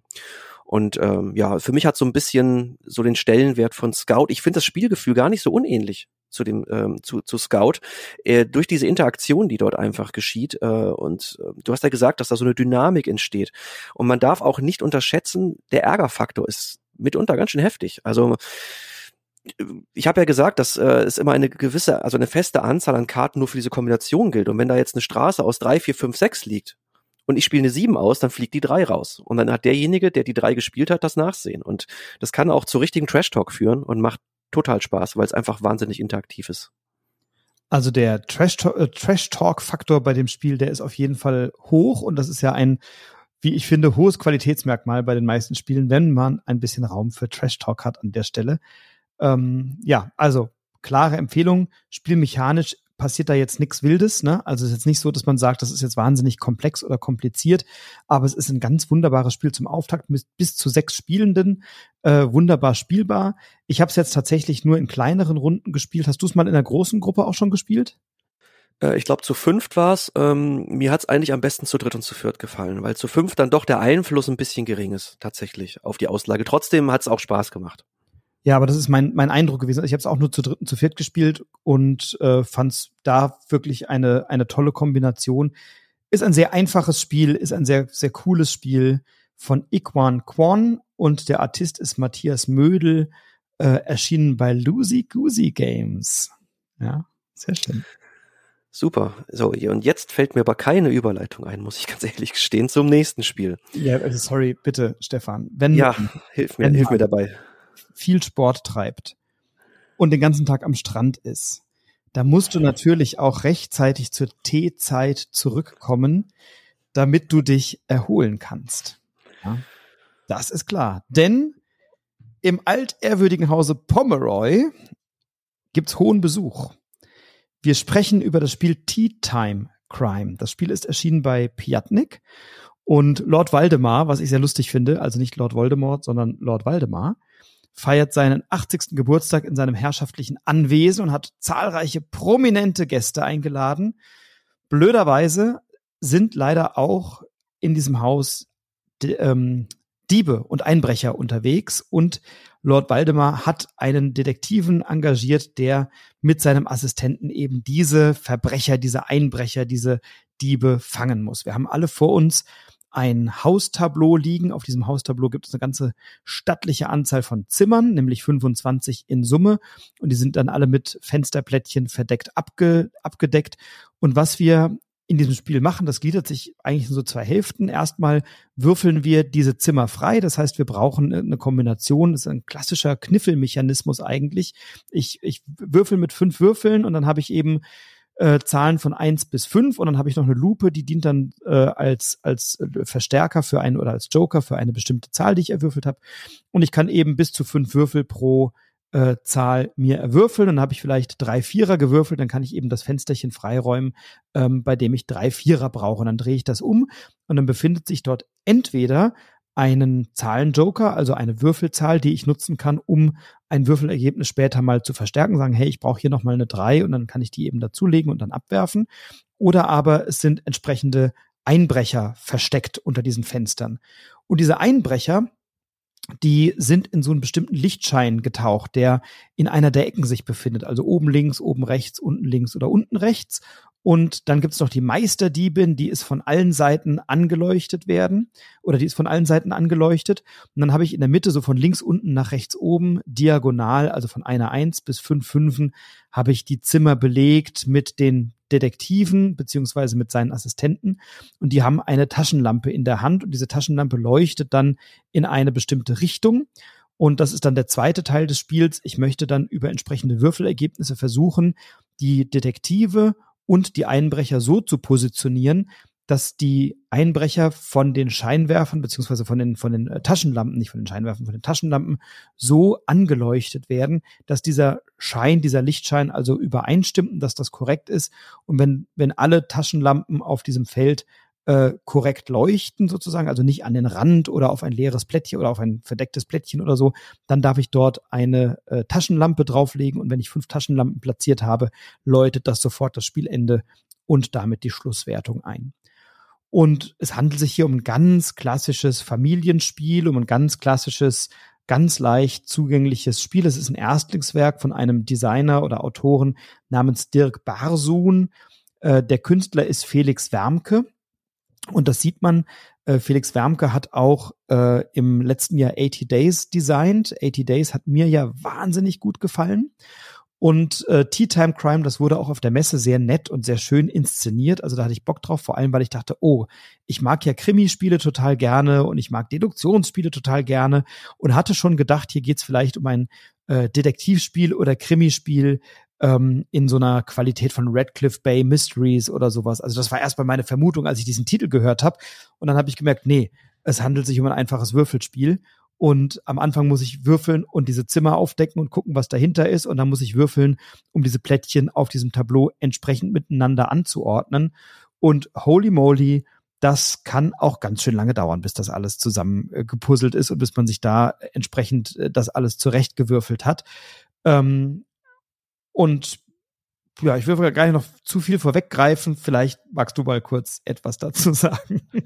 Das, ja, gerne. Ähm, ich kann da gleich ich hab's, ja, erzähl mal. Ich habe es ich hab's einige Male gespielt und ich war nach dem Lesen der Anleitung eigentlich erstmal recht angetan. Das klang jetzt nicht kompliziert, aber durchaus interessant. Und äh, ich habe dann aber schon nach der halben Partie gemerkt, was wir hier machen, ist eigentlich ein Kniffel ohne Block und ohne Stift der Kniffelmechanismus, also das Werfen der Würfel ist absolut identisch. Ich habe drei Würfe und kann eben beliebig viele mal rauslegen. Und ähm, ja, und dann drehe ich meine Plättchen um oder platziere sie um und ähm, das ist wahnsinnig repetitiv gewesen, finde ich. Ähm, du hast mir dann was äh, ganz Schönes in unserer Partie dann, dann gesagt, nämlich ähm, wir sind einfach vielleicht als jetzt Kenner und Expertenspieler nicht die Zielgruppe dafür. Da hast du vollkommen recht. Äh, das richtet sich eindeutig an Familien, vielleicht wirklich auch an die, die eigentlich nichts anderes kennen als Kniffel und vielleicht ja Phase 10, diese ganzen Klassiker. Ähm, trotzdem muss ich sagen, funktionieren für mich mehrere Sachen in diesem Spiel nicht. Und ich sehe, ich sehe jetzt aus meiner Sicht auch keinen Mehrwert zu einem klassischen Kniffel. Ähm, warum ich das jetzt spielen sollte, statt Kniffel tatsächlich. Ähm, ich fange mal an mit, mit dem, was aus meiner Sicht nicht funktioniert. Du hast ja diese Detektive in dieser Diagonalen liegen. Das heißt, ähm, du hast unter anderem auch einen ähm, dort liegen, wo du vier Vierer brauchst und einen, wo du fünf Fünfer brauchst. Du hast diese Würfelplättchen, mit denen du deine Würfelergebnisse unterstützen kannst. Du kannst also quasi, wenn du jetzt äh, zwei Fünferplättchen hast und du hast schon drei Fünfer geworfen, noch zwei Fünferplättchen ausgeben, um dieses Ergebnis zu erreichen und diesen Detektiv zu aktivieren. Das ist aber trotzdem ein mitunter wirklich sehr schwieriges Unterfangen. Also diese, um das Spiel zu beenden, musst du ja alle Detektive aktivieren und sie noch sinnvoll platzieren. Das heißt, du brauchst irgendwann im, im Spiel mal diese fünf Fünfer. Erst dann hast du diesen Detektiv aufgedeckt und weißt, welcher da drunter ist. Und in der Regel brauchst du das dann nochmal im Spiel, um den dann umzuplatzieren sinnvoll, um dann diese Diebe oder diese Räume, die kannst du ja auch anleuchten, dann wirklich punkteträchtig anzuleuchten und diese Taschenlampe draufzulegen. Und das zieht sich mitunter, wenn, wenn man nicht gerade großes Würfelglück hat, trotz dieser Plättchen wahnsinnig in die Länge. Weil eigentlich immer jeder darum kämpft, diese, diese hochpreisigen, nenne ich es mal, Detektive irgendwie zu finden, zu aktivieren und umzuplatzieren. Ähm, die anderen Detektive sind natürlich relativ einfach, die richtig zu setzen. Und dann gibt's noch ein weiteres Problem. Ähm, man hat ja diese Taschenlampe und die, diese Punkte schon dann erzielt, wenn eben Räume sinnvoll angeleuchtet werden. Und es gibt ein Detektivpärchen, das leuchtet nach links und nach unten. Wenn das jetzt zufällig oben rechts in der Ecke liegt, auf meiner 5-5er-Position, und ich decke das auf und habe die beiden Räume darunter auch noch frei, dann habe ich automatisch schon direkt die Punkte erzielt und zwar auch noch ausgerechnet die höchsten Punkte der Räume, die überhaupt im Spiel sind. Das heißt, ich kriege einfach so 16 Punkte geschenkt. Und ähm, das ist jetzt, das passiert nicht oft, aber das passiert. Und ähm, dann ist das Spiel eigentlich schon mehr oder weniger gelaufen an dieser Stelle, in meinen Augen. Für denjenigen, der das Glück hat, dass genau das passiert. Und das sind alles so kleine Design, ich nenne es jetzt mal ganz böse schon Designfehler tatsächlich, ähm, die mich doch sehr gestört haben in diesem Spiel. Und ähm, wenn ich jetzt eine Alternative zum klassischen Kniffel suche, dann wir haben so viel Roll and Rides in den letzten Jahren auf dem Markt bekommen. Die reichen von anspruchsvoll zu bis relativ leicht da finde ich was Schöneres und Besseres an, äh, finde ich zumindest. Ja, vollkommen richtig. Also es ist wirklich eine Würfelorgie und zum Teil eine fruchtlose Würfelorgie. Also ich habe gar nichts gegen viel Würfeln, aber ich habe ganz oft Züge, die mir eigentlich nichts bringen. Und wenn ich dann passen muss, weil ich mit dem Würfelergebnis nichts anfangen kann, dann kann ich mir ein einmal ausgegebenes äh, Würfelplättchen wieder zurücknehmen und habe das wieder in meinem Vorrat. Und ich kann auch deine Würfelergebnisse mitnutzen und so. Das macht es dann vielleicht ein bisschen leichter und ich kann auch die Würfelergebnisse der anderen nutzen. So, aber es ist alles insgesamt so eine sehr glückslastige Würfelorgie, bei der ich immer so lange würfel, bis ich halt irgendein Ergebnis habe. Und ich habe mir dann drüber nachgedacht, weil ich finde dieses ich finde das, was wir machen, eigentlich gar nicht so uninteressant. Also diese Plättchen aufdecken und dann so positionieren, dass man dafür bestimmte Punkte hat oder so, finde ich eigentlich gar nicht so uninteressant. Und ich habe mich dann gefragt, warum wird das zum Beispiel im ersten äh, in diesem ersten Teil des Spiels, wo es um das Aufdecken der Plättchen geht, nicht nach irgendeiner Art von Memory-Effekt gemacht, dass die vielleicht vorne irgendeine farbliche Markierung haben und dann muss ich irgendwie ja, für, für Zehnjährige, dann muss ich irgendwie zwei Plättchen aufdecken und dann habe ich vielleicht ein Detektiv und ein Würfelblättchen, die beide vorne einen blauen Punkt haben und die darf ich dann einsetzen oder die darf ich dann irgendwie nutzen oder freischalten oder zwei gleichfarbige oder zwei unterschiedliche, also irgendein Mechanismus, wo ich dann am Anfang vielleicht eine andere Mechanik habe als hinten raus, damit ich nicht 50 Züge lang nur am Würfeln bin, weil ich will erst bei 25 von diesen Plättchen im Idealfall aufdecken und dann will ich die auch noch zum Teil umgruppieren oder umpositionieren. Also brauche ich schon echt richtig viele Würfelergebnisse. Und warum nicht am Anfang einen Memory-Effekt und dann über Würfeln äh, das Umpositionieren gestalten oder so. Also da hatte ich überlegt, das wäre vielleicht dann interessanter gewesen oder abwechslungsreicher gewesen, gerade auch für Kinder. Ähm, das, dann, dann, dann wäre das Spiel, glaube ich, nicht ganz so repetitiv und nicht ganz so pff, spannungsarm. Äh, so, weil das, was ich da mache, also gute Positionen für die Detektive und die Diebe zu finden, das ist durchaus interessant. Aber es ist dann eben doch so glückslastig und es ist auch keine spannende Entscheidung zu sagen, warte ich jetzt auf ein besseres Würfelergebnis um den Dieb noch punkteträchtiger an den Detektiv zu legen oder umgekehrt? Oder beende ich das Spiel schnell vielleicht mit einer niedrigeren Punktzahl, aber dafür bist du eben nicht nochmal dran oder so? Ja Gottchen, aber das ist irgendwie nicht, nicht wirklich interessant und dafür dauert es auch einfach zu lang. Also es kann sich nach hinten raus echt lange ziehen bis man dann irgendwie diese fünf blöden Taschenlampen auf diese Detektive verteilt hat. Ähm, und wenn du dann nur noch würfelst, um endlich irgendwie den da irgendwo hinlegen zu können oder nicht hin, sondern wegziehen zu können von dem Feld, wenn du also nur noch dieses eine diesen einen Detektiven da wegziehen musst von seinem Feld, dann musst du genau dieses Würfelergebnis haben, drei Fünfer, drei Vierer, was auch immer. Ähm, und das kann sich dann trotz Jokerplättchen und trotz Lupenplättchen durchaus auch ein paar Runden ziehen. Und das finde ich dann irgendwie unnötig ver verkopft oder unnötig verkompliziert. Ja, und dann dieses Interaktionselement, ähm, du hast ja auch immer die Wahl, aus den übrig gebliebenen Würfeln dir dann noch ein Ergebnis rauszupicken. In den meisten Fällen hast du die Wahl überhaupt nicht, weil äh, da einfach ähm, dann vielleicht zwei Würfelergebnisse und noch zwei Lupen drinstehen. Das heißt dann, der aktive Spieler nimmt sich eine Zahl komplett raus und dann hast du gar keine Auswahl mehr. Dann hast du da noch irgendwie eine Eins oder zwei Einser liegen mit ein oder zwei Lupen und dann wendest du die an oder auch nicht. Also du hast oft keine Entscheidung. Und ähm, selbst beim Würfeln, finde ich, hast du eigentlich, wenn du es ähm, sinnvoll spielen willst, auch keine Entscheidung, weil du versuchst von vornherein viele hohe Zahlen zu würfeln, um diese oder viele Zahlen einer Sorte zu würfeln, so nenne ich es mal lieber, um eben diese schwer erreichbaren Plättchen aufzudecken und äh, umzuplatzieren. Und ja, dann guckst du halt, ob du es schaffst. Und wenn du es nicht schaffst, nimmst du halt ein kleineres Ergebnis und nimmst dann halt erstmal die Plättchen am Anfang weg. Und für mich fühlt sich das nicht wirklich nach Entscheidung an. Ja. Und deswegen ist es bei mir tatsächlich jetzt auch wirklich, es ist durchgefallen. Ja, ist bei mir auch durchgefallen. Also ähm, ist tatsächlich auch ein Spiel, auch wenn man es mit Kindern spielt, zu viel würfeln, zu spannungsarm. Die Lust lässt dann irgendwann nach und dann ist also auch, ja, komm, jetzt habe ich auch nicht nochmal Lust oder so. Ich habe es dann nochmal gespielt, äh, tatsächlich auch mit einer Familie, mit Kindern. Äh, die haben dann auch da gesessen und du hast schon am Gesicht gemerkt, die haben jetzt eigentlich keine Lust noch zum 36. Mal zu würfeln oder so. So spannend war es nicht.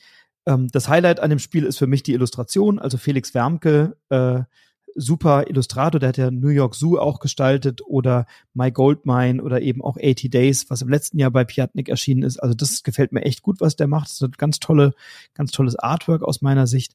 Ähm, aber das Spiel Tea Time Crime von Piatnik, von äh, oh Gott, jetzt habe ich den Autor gerade. Warte mal, wie heißt er? Hier hinter mir ist er. Äh, Basun. Äh, Dirk, Dirk Barsun. Dirk Barsun, genau. Dirk hieß er, Entschuldigung. Dirk Barsun als Erstlingswerk für mich leider auch an der Stelle eher ein brauche ich nicht nochmal spielen, hat sich dann auch nach kürzester Zeit sehr schnell erschöpft. Ähm, ja, also äh, im Gegensatz zu einem anderen Spiel, bei dem ich nicht so erschöpft bin, auch wenn ich sehr wahnsinnig viel zu räumen habe. Und äh, um Tea Time zu genießen, brauche ich natürlich auch Mobiliar. Um ja, und, und es geht ja hier auch um Räume, tatsächlich. Wenn auch nicht ganz so viele wie bei Tea Time Crime. Und sie werden nicht ausgeräumt von Einbrechern, sondern eingeräumt. Äh, richtig. eine, Sache muss ich mal ein, ein, eine Sache muss ich jetzt mal einräumen, Stefan. Ja. Das ja. Spiel. Ich mach mal weiter. Also es geht nur um vier Räume. So, und ähm, du hast ganz richtig gesagt, wir wollen die einrichten. Und zwar tun wir das in Decorum von Skellig Games. Decorum ist ein kooperatives Deduktionsspiel. So würde ich es nennen. Es ist für zwei bis vier Spieler. Ich erkläre die Regel jetzt mal kurz, aber tatsächlich nur für die für die zwei Spieler, weil dann äh, ergibt sich der Rest eigentlich ganz gut. Äh, es gibt noch so ein paar Sonderregeln für drei oder vier Spieler, aber zu zweit ist es am schnellsten und einfachsten erklärt.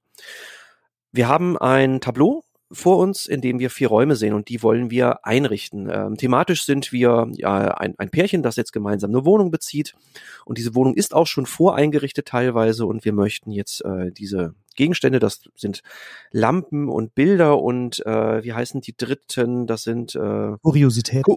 Kuriose, Kuriositäten, genau. Und die möchten wir jetzt in diesen Räumen nach unseren äh, Vorstellungen platzieren. Und äh, unsere Vorstellungen, ja, denken wir uns nicht aus, sondern die kriegen wir auf so Hinweiskarten äh, geliefert. Ich krieg eine Hinweiskarte, meine Mitspielerin kriegt eine Hinweiskarte und dann weiß ich zumindest genau, wie diese Räume aussehen sollen. Da kann zum Beispiel stehen, in den oberen beiden Räumen sollen blaue Bilder hängen oder ähm, alle Räume sollen in warmen Farben gestrichen sein. Das wäre jetzt in dem Fall gelb und rot. Man kann nämlich die Räume auch anstreichen in bestimmten Farben.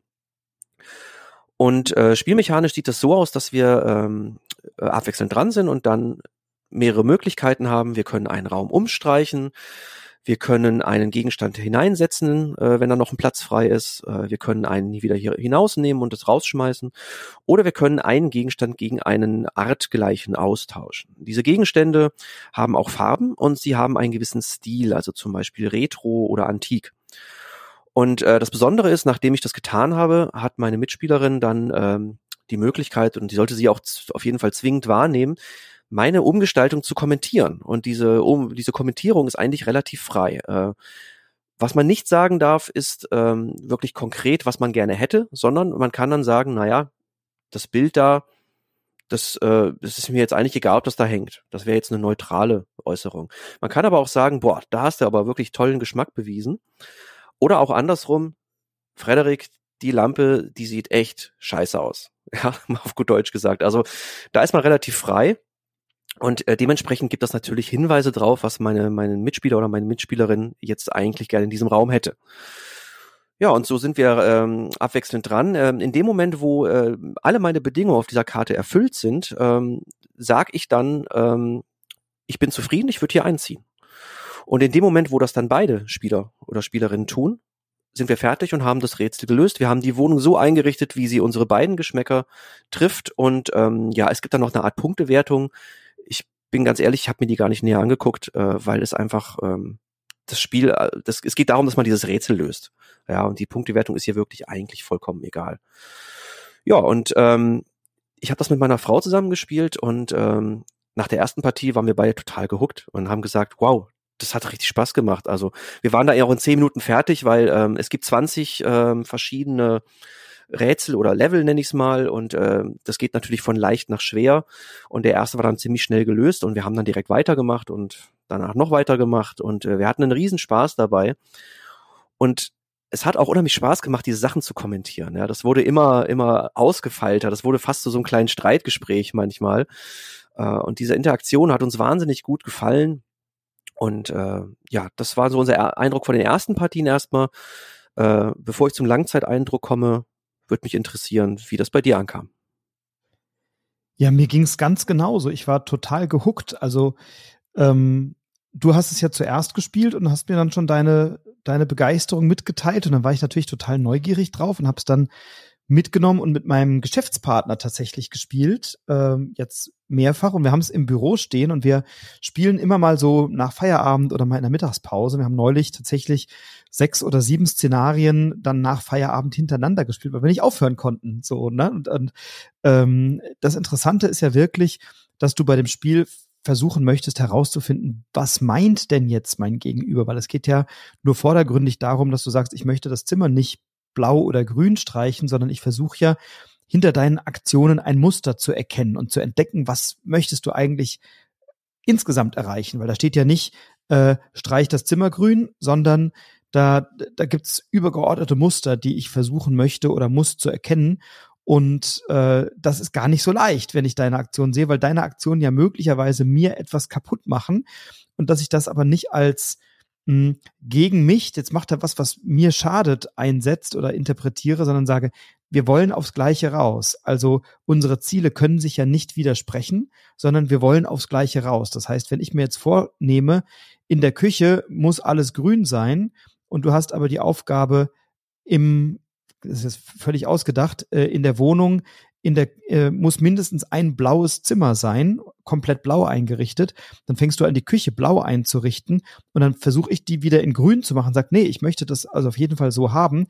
Dann erkennst du vielleicht, oh, aha, offensichtlich darf ich hier kein Blau in die Küche legen, dann, dann probier es doch mal im Wohnzimmer. So und dann merkt man so nach und nach über die Aktionen, was meint denn das Gegenüber, was passiert denn? Und wenn man da mal so zwei, drei Partien gespielt hat, dann hat man vermeintlich auch eine Idee, was das Spiel von einem will ähm, wobei das erstaunlich abwechslungsreich ist über die Szenarien. Also das wird erstens komplexer, da kommen auch später noch weitere Elemente ins Spiel, aber ähm, auch das, was auf den Karten steht, wird durchaus komplexer und dann werden mehr Bedingungen, wo du dann erstmal überlegst, wow, wie schaffe ich das eigentlich überhaupt, die Bedingungen auf meiner Karte komplett im Überblick zu behalten und das dann auch abzugleichen mit dem, was mein Partner oder meine Partner machen. Aber insgesamt ähm, finde ich, das ist wirklich eine schöne, tüftelige Aufgabe, die nicht zu schwer ist, also nicht, dass ich mir jetzt da stundenlang den Kopf zerbreche. Ähm, und es gibt ja auch so Elemente, nach einer bestimmten Anzahl von Zügen kann man sich eben einen Tipp vorlesen von der Karte und sagen, guck mal, das ist also eine Bedingung, die ich gerne hätte. Und sagt, ah, das meinst du damit? Und dann wird es schon wieder ein bisschen leichter so und dann kann man so alle fünf Züge, so 15, 20, 25, kann man sich dann äh, gegenseitig mal so einen Tipp geben und dadurch dann ähm, es im Spiel ein kleines bisschen leichter haben. Aber ich habe mir diese Punktewertung auch nicht angeschaut, überhaupt nicht. Ich habe einfach nur Lust gehabt, diese Aufgaben zu lösen. Äh, und ähm, ja, ich habe es jetzt tatsächlich nur zu zweit gespielt bisher. Das ist mein Disclaimer an der Stelle. Und ich habe große Lust, das dann eben noch mal zu dritt oder zu viert zu spielen. Da hast du ja Erfahrungen gemacht damit, oder? Äh, ja, das ist richtig. Ähm, während es zu zweit so ist, dass die ersten Partien doch relativ schnell eigentlich gehen, weil du, die werden ja immer schwerer, wie ich gesagt habe. Ähm, das liegt auch daran, dass es äh, in den ersten Leveln eben mehrere Möglichkeiten gibt, wie die Räume aussehen können und trotzdem alles erfüllt ist. Hinten raus, ähm, ohne das jetzt genauestens akribisch überprüft zu haben, scheint es mir so, dass es wirklich nur noch eine einzige Möglichkeit mitunter gibt und dann wird es natürlich richtig schwierig. Ich habe es auch zu viert gespielt. Ähm, es gibt extra Kartensätze für drei und vier Spieler. Das sind dann wiederum andere ähm, Level. Äh, da gibt's auch nochmal extra Hinweiskarten. Ähm, und ja, ich habe dann ähm, meinen, meinen Mitspielern gesagt, hier, lass uns doch mal den ersten Level machen zum Kennenlernen. Das haben wir in 10, 15 Minuten schnell durch, so war das zu zweit auch. Und dann haben wir da, ich glaube, über eine Stunde gesessen am Ende, weil es eine ganz andere Dynamik hat zu Fürth. Du fängst nämlich plötzlich an, durch die ähm, durch die Umgestaltung, die du vornimmst, drei Leuten alles kaputt zu machen. Und äh, dazu kommt, dass du ja diese, diese Hinweise weitergibst, äh, die du auf der Hand hast und zu zweit sagst du halt, ja, guck mal, eine von meinen Bedingungen ist diese und dann sagst du die einfach. Aber zu dritt und zu viert ist es so, dass du deine Hinweise auf extra Karten stehen hast und eine von diesen Karten an einen Mitspieler oder Mitspielerin weitergibst. Das heißt, nur einer weiß tatsächlich nun, was du eigentlich unter anderem willst. Und dadurch ähm, wird das Ganze tatsächlich komplizierter im Endeffekt. Und ähm, das muss man wissen. Ähm, mir hat zu zweit dadurch ein bisschen besser gefallen tatsächlich, weil es dann doch so ein bisschen direkter einfach war. Ja. Und äh, ansonsten habe ich da auch nichts dran auszusetzen. Ähm, es ist natürlich, also es erfindet das Rad dann nicht neu im Laufe der Level. Es ist schon immer das Gleiche, was man irgendwie macht. Man will dieses, dieses Rätsel auflösen, aber das macht es auf eine sehr originelle Art und Weise. Und wenn man solche Rätselspiele mag, dann ist man da auf jeden Fall goldrichtig. Zwei Punkte gibt es, die ich gerne nochmal aufgreifen will, die mir nicht gut gefallen haben. Äh, das ist das eine, ist die grafische Gestaltung. Du, man hat diese Einrichtungsplättchen, das, diese Lampen und Bilder zum Beispiel. Die sind sehr, sehr abstrakt gehalten. Die sind ganz klar in diesen in kräftigen Farben, damit man auch weiß, um welche Farbe es geht. Dann gibt's dieses Symbol da drauf, äh, welcher Stil das ist. Und ansonsten sind die doch sehr, sehr abstrakt gehalten. Zum Beispiel gibt's da an Kuriositäten so eine, was soll das sein? So eine Art Rettungsring mit einem Pferdekopf, glaube ich, oder sowas in der Richtung. Da hätte ich mir irgendwie gewünscht, dass das noch ein bisschen origineller, äh, realer vielleicht dargestellt wird. Gerade so bei den Bildern zum Beispiel. Warum hat man bei den antiken Bildern nicht vielleicht wirklich ein echtes antikes Bild darauf irgendwie klein abgedruckt oder so? Ja, das so ein bisschen mehr Atmosphäre vielleicht. Nur ein Smiley drauf abgebildet, ne? Ja. Oh, das ist dann irgendwie so ein bisschen belanglos. Die, die, diese Lampen kann ich eigentlich außer der äh, Farbe gar nicht voneinander unterscheiden. Großartig. Die sehen nahezu gleich aus. Und ja, das ähm, hat mir jetzt nicht ganz so gut gefallen, ist aber jetzt kein Beinbruch. Was ich dagegen, was mir dagegen fast so ein bisschen sauer aufgestoßen ist, ähm, es wird damit geworben, dass da auch eine kleine Geschichte entsteht, dass es nicht nur ein rein abstraktes Spiel ist, sondern dass wir auch äh, Leute kennenlernen, die zusammenziehen wollen, die vielleicht in Konfliktsituationen irgendwie geraten und ähm, wir lernen so deren Hintergrund und Geschichte so ein bisschen kennen. Und das äußert sich so, dass du diese Hinweiskarten bekommst und da einen Namen drauf stehen hast. Zum Beispiel gab es hier ein Level, der da möchten Rye und Claire zusammenziehen. Da gibt's eine kleine Vorgeschichte von, ich glaube, zwei Sätzen, ähm, die mir eigentlich überhaupt nicht so richtig verrät darüber. Also die überhaupt nicht, ja, also ich kann damit nicht wirklich viel anfangen. Äh, die Überschrift hier hieß, Gegensätze ziehen sich an. Und äh, dann gibt's so ein, zwei Sätze und ja, die verraten mir nicht wirklich was über den Hintergrund. Und dann gibt es noch Flavortexte auf diesen Hinweiskarten, die jeder bekommt, die quasi aus der Sicht dieser Person so ein bisschen deren Standpunkt darstellen soll. Und ich lese da mal was vor und es ist mir wirklich unangenehm, das vorzulesen. Ähm, OMG, ich bin nur so excited, weil ich endlich meinen eigenen Place habe. Ich habe mich so voll nach guten Vibes gesehnt, weißt du? Dieses kleine Häuschen wird so total fab aussehen, obwohl ich mit diesem totalen Glamateur feststecke. So, und jetzt habe ich richtig Gänsehaut, weil das so, so ein Fremdscham in mir auslöst irgendwie. Wir haben das am Anfang vorgelesen und dachten uns, ja cool, eine Geschichte dabei und so. Und haben das nach der zweiten Partie spätestens gelassen, weil es einfach erstens keine Rolle spielt für das Spiel, keine ja, Atmosphäre mit sich bringt und zweitens wir es einfach sehr unangenehm fanden, tatsächlich, weil es so gekünstelt wirkt. Da hast du genau den Punkt rausgesucht. Ich habe mir auch ein paar Karten rausgesucht mit merkwürdigen Texten drauf.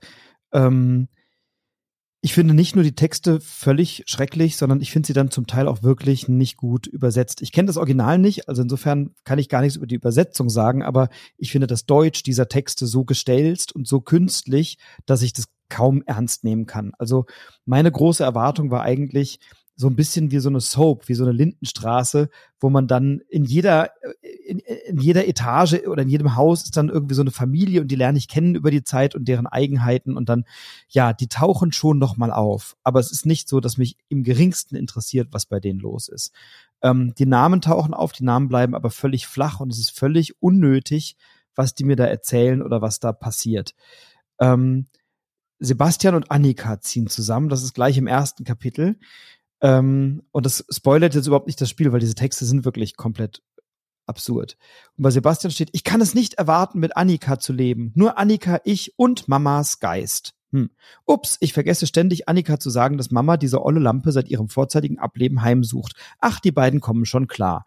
Und da denke ich so, okay, vielleicht geht's da irgendwie noch mal drum. Nein, Annika und Sebastian tauchen im Laufe des Spiels schon alle paar Partien mal auf. So. Und ja, natürlich kriege ich dann von denen nochmal einen neuen Text, aber es ist so gedrechselt und so künstlich und diese Sprache und diese Formulierung sind so furchtbar, dass ich mir wirklich die Frage stelle, hätte man das nicht irgendwie eleganter formulieren können? Also ähm, ich lerne zwar vielleicht ein bisschen was über diese Charaktere oder ich, äh, ich, ich nee, ich lerne nichts, aber ich lese mal wieder irgendwas, aber außer Fremdscham habe ich da eigentlich wenig, was, was zu beigetragen wird. Und das finde ich wirklich ein bisschen schade, äh, insbesondere weil so diese Prämisse für mich war, ich lerne da in jeder Etage jemanden anderen, äh, jemanden anderen kennen. Und ähm, neben dem Spielmechanischen, was mir wirklich, also wirklich wahnsinnig gut gefällt, also das macht mir echt Freude, das zu spielen und ich habe jetzt tatsächlich auch Lust, das nochmal zu dritt oder zu viert auszuprobieren, wobei mich ja schon abschreckt, wenn du sagst, es dauert dann irgendwie eine Stunde und das kann ich mir gut vorstellen, wenn man dann dauernd so hin und her tauscht, weil du ja manchmal auch zu zweit irgendwie 20 Minuten da rumknobelst oder so, dann dauert das natürlich entsprechend länger. Ähm, also gefällt mir wirklich gut insgesamt. Auch das, was dann neu ins Spiel kommt, da kommen nochmal so Elemente dann später dazu. Das Spiel wird immer komplexer. Ähm, alles wunderbar. Was wirklich eine Hölle ist, ist das Insert. Das ist eigentlich eine Frechheit. Ich habe so viele Einzelelemente. Ich habe Wandfarben, ich habe Kuriositäten in vier Farben und Stilen, ich habe Bilder in vier Farben und Stilen und Lampen in vier Farben und Stilen. Und anstatt dass ich für die irgendwie ein vernünftiges Insert habe oder ein kleines Kästchen oder meinetwegen einen Zipbeutel, schmeiße ich alles in diese Kiste. Und bevor ich eine Partie spiele, muss ich erstmal zehn Minuten diesen ganzen Krempel auseinandersortieren und dann auf diesem Tableau zusammenstapeln. Ähm, und da frage ich mich wirklich, also ja klar, habe ich Zipbeutel in meinem Haushalt und kann die dann irgendwie da einsetzen. Ähm, aber alles andere in diesem Spiel ist so herrlich schön verpackt in so kleinen Schächtelchen. Also diese ganzen Karten sind so in kleinen Schächtelchen verpackt und ganz schön da eingefügt. Warum sie da nicht irgendwie ein Insert gemacht haben, wo diese Dinger reinpassen oder irgendeine Form von ähm, Aufbewahrungsmöglichkeit mitgeliefert haben, die diesen Aufbau ein bisschen entspannter gestaltet. Also das war was, was mich wirklich ähm, neben diesen Flavortexten mit am meisten genervt hat. So. Ja, kann ich mich nur anschließen. Also das braucht am Anfang immer so ein klein bisschen Zeit, bis man das alles sortiert und auf dieses Übersichtstableau gelegt hat. Ähm, hätte man sicher besser lösen können. Zusammenfassend würde ich sagen, starkes Spiel, schwache Aufmachung, also zumindest was die Story angeht und äh, ja, die Grafik mit Abstrichen. Ja, zum Design wollte ich noch was sagen, weil ich mag eigentlich das okay. ganz gerne. Also ich finde auch, ja, auf den Kuriositäten Bildern hätte man mehr machen können, aber es lenkt eben nicht ab. Also es ist reduced to the max, ne? Also ich, ich will bei dem Bild nicht zwingend sehen, äh, was ist darauf abgebildet, sondern ich sehe eigentlich nur, ist es modern, ist es antik, ist es äh, retro oder ist es selten. Ähm, und das reicht mir schon. Und dann habe ich schon so Stilelemente, die ich dann auch wiedererkennen kann. Ähm, und natürlich am Ende des Tages geht es um den Stil und den Gegenstand und die Farbe so. Ähm, und ich mag eigentlich diese reduzierte Schlichtheit ganz gerne. Ich finde, ich hatte dadurch eine gewisse Eleganz und ja, ich hätte mir manchmal auch vielleicht ein bisschen mehr gewünscht als ein Smiley, aber das ist dann eben auch so ein bisschen ein, ein Augenzwinkern. Ähm, ich mag vor allem den Untertitel. Äh, ja, auf den wollte ich auch gerade noch kommen. über passiv-aggressives Zusammenleben. Also hat mir wirklich gut gefallen. Und für mich ist es echt ein starker Titel, ähm, der sich auch nicht schnell erschöpft. Also ich habe wirklich Lust, auch bei diesen 20 Partien dran zu bleiben, diese Schwierigkeitsgrade zu erkunden, dann ist mal zu dritt oder zu viert, ähm, das nochmal auszuprobieren. Und ich finde es zu zweit wirklich schon richtig stark. Ähm, und das ist wirklich für mich ein, ein, ein, großes Highlight auch seit der Messe. Decorum ist ein bisschen unterm Radar geflogen, erstaunlicherweise habe ich, hab ich den Eindruck und ist gegenüber anderen Skellig-Neuheiten, da sind ja doch viele erschienen, ähm, ein, ein bisschen unter, un, unter die Räder gekommen, will ich fast schon sagen, aber für mich wirklich ein ganz, ganz, ganz starker Titel von Charlie Mackin, Harry Mackin und Drew Tennenbaum oder Tennenbaum. Ähm, und der Artist ist Michael Matejko, Matejko ähm, und im Deutschen eben bei Skellig lokalisiert. Ja, genau. Und über den äh, Untertitel wollte ich noch ganz kurz loswerden. Passiv-aggressives ähm, Zusammenleben. Das trifft es, weil ich habe selten so unsichtbar in die Tischkante gebissen, wenn jemand wieder mal genau den Gegenstand entfernt hat, den ich gerade gebraucht habe und versucht habe, es mir nicht anmerken zu lassen. Wunderbar.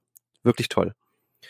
Und wie in jedem guten Haus gibt es dort ja auch Fenster. Alter Schwede. Und zwar bestimmte Fenster. Und jetzt darfst du weitermachen mit deinem dritten Titel. Möglicherweise ja sogar ein Fenster zum Hof. Man weiß es nicht so genau. ja, das ist tatsächlich der sechste Titel für heute. Und wir hatten es am Anfang schon gesagt. Wir haben einen Titel, der ist bis jetzt nur im Englischen erschienen. Und zwar bei Prospero Hall ist er erschienen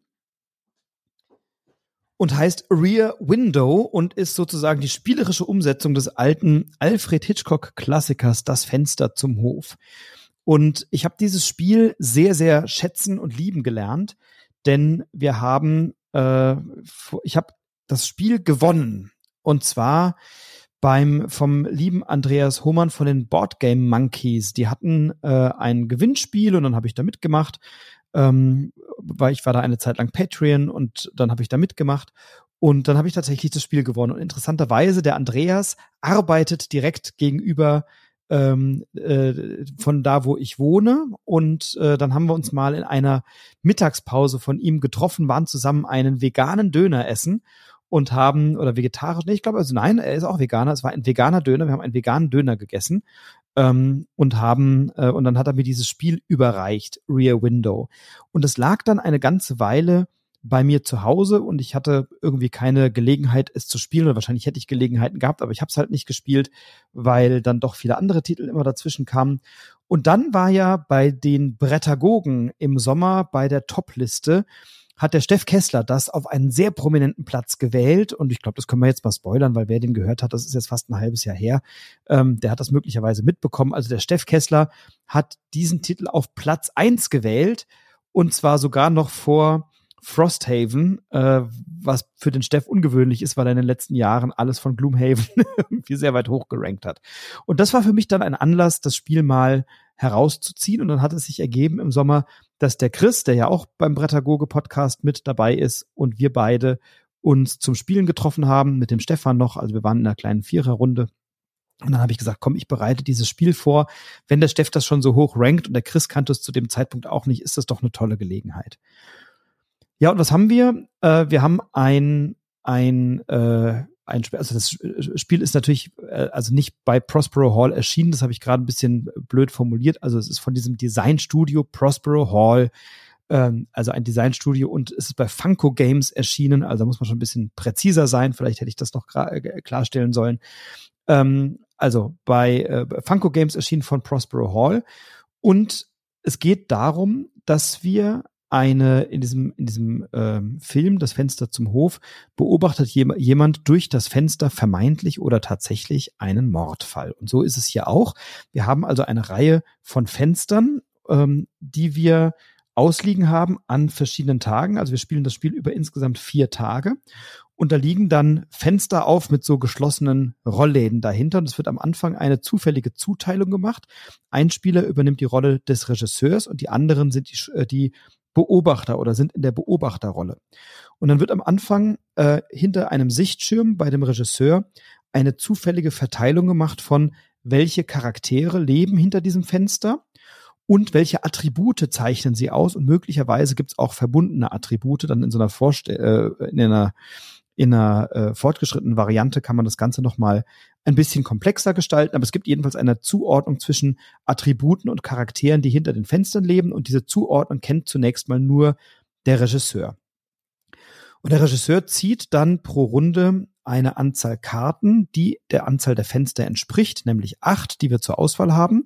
Und wir haben also insgesamt vier Wohnungen, das heißt, wir haben zu jeder Wohnung zwei Fenster zugeordnet. Und dann verteilt der Regisseur die Karten, die er auf der Hand hat, auf diese Fenster und gibt über diese Karten Hinweise. Also wir haben ein Deduktions- und Assoziationsspiel und über diese Hinweise versuche ich als Regisseur also Hinweise zu geben, wer lebt dort und welche Attribute hat diese Person. Und das ist gar nicht so trivial, denn auf den Karten haben wir Farben, die wir natürlich sehen. Wir haben Gegenstände, die wir da sehen. Wir haben manchmal Kleidungsstücke, die einer oder mehrerer Personen zugeordnet sind. Wir haben Personen abgebildet in, in einem klaren Farbsetting. Also da ist die ganze Karte sehr in Gelb oder sehr in Lila oder sehr in Orange gehalten oder so.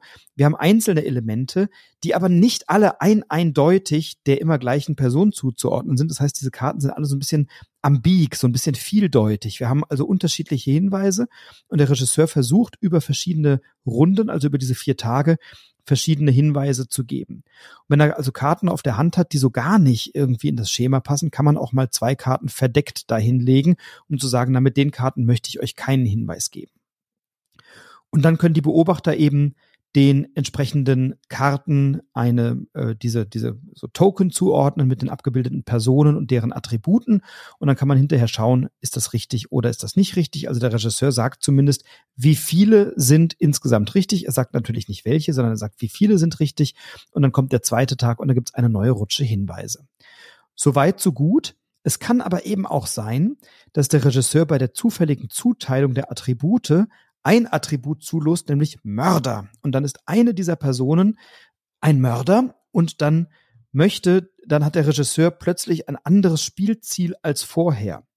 Wenn es keinen Mörder gibt, dann handelt es sich bei diesem Spiel um ein kooperatives Spiel und der Regisseur möchte Hinweise geben, dass die Beobachter also alle Attribute richtig rausfinden und dann gewinnen alle gemeinschaftlich, wenn es keinen Mörder gibt, wenn alle acht Charaktere und Attribute korrekt zugeordnet sind.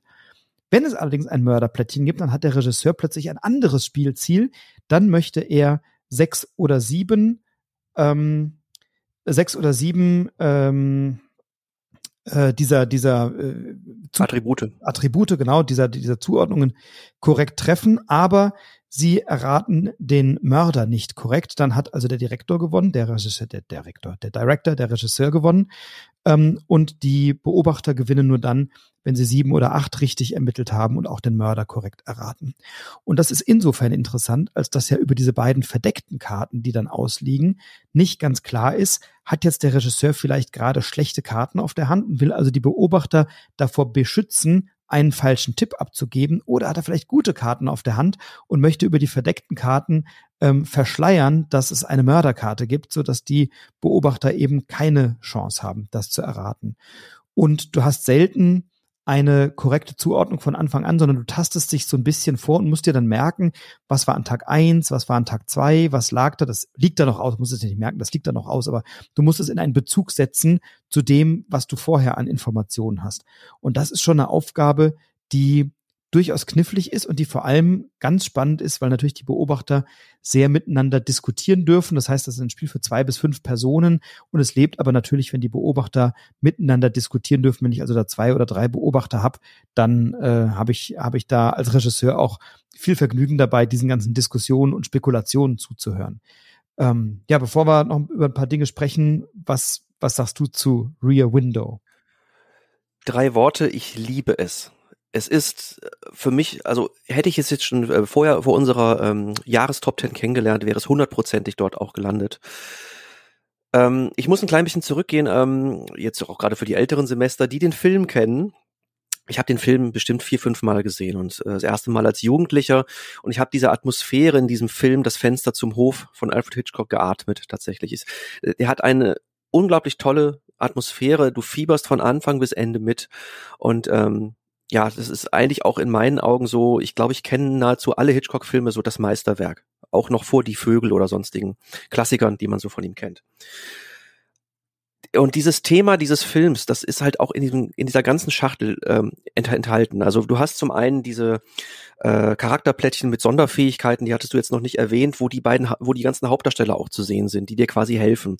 Da siehst du ein Bild von James Stewart, dem Hauptdarsteller, von Grace Kelly, die seine Freundin gespielt hat du hast die ähm, Nachbarn, diese Verdächtigen oder mutmaßlich Verdächtigen äh, Leute, das sind auch alles die Original äh, die in diesem Film auftauchen. Mr. Torwald oder die äh, die Dame, die immer so viel Sport macht, die äh, das einsame Herz, also im Englischen Miss Lonely Hearts. Also wenn man den Film kennt, wird man diese ganzen Begriffe sofort wiedererkennen.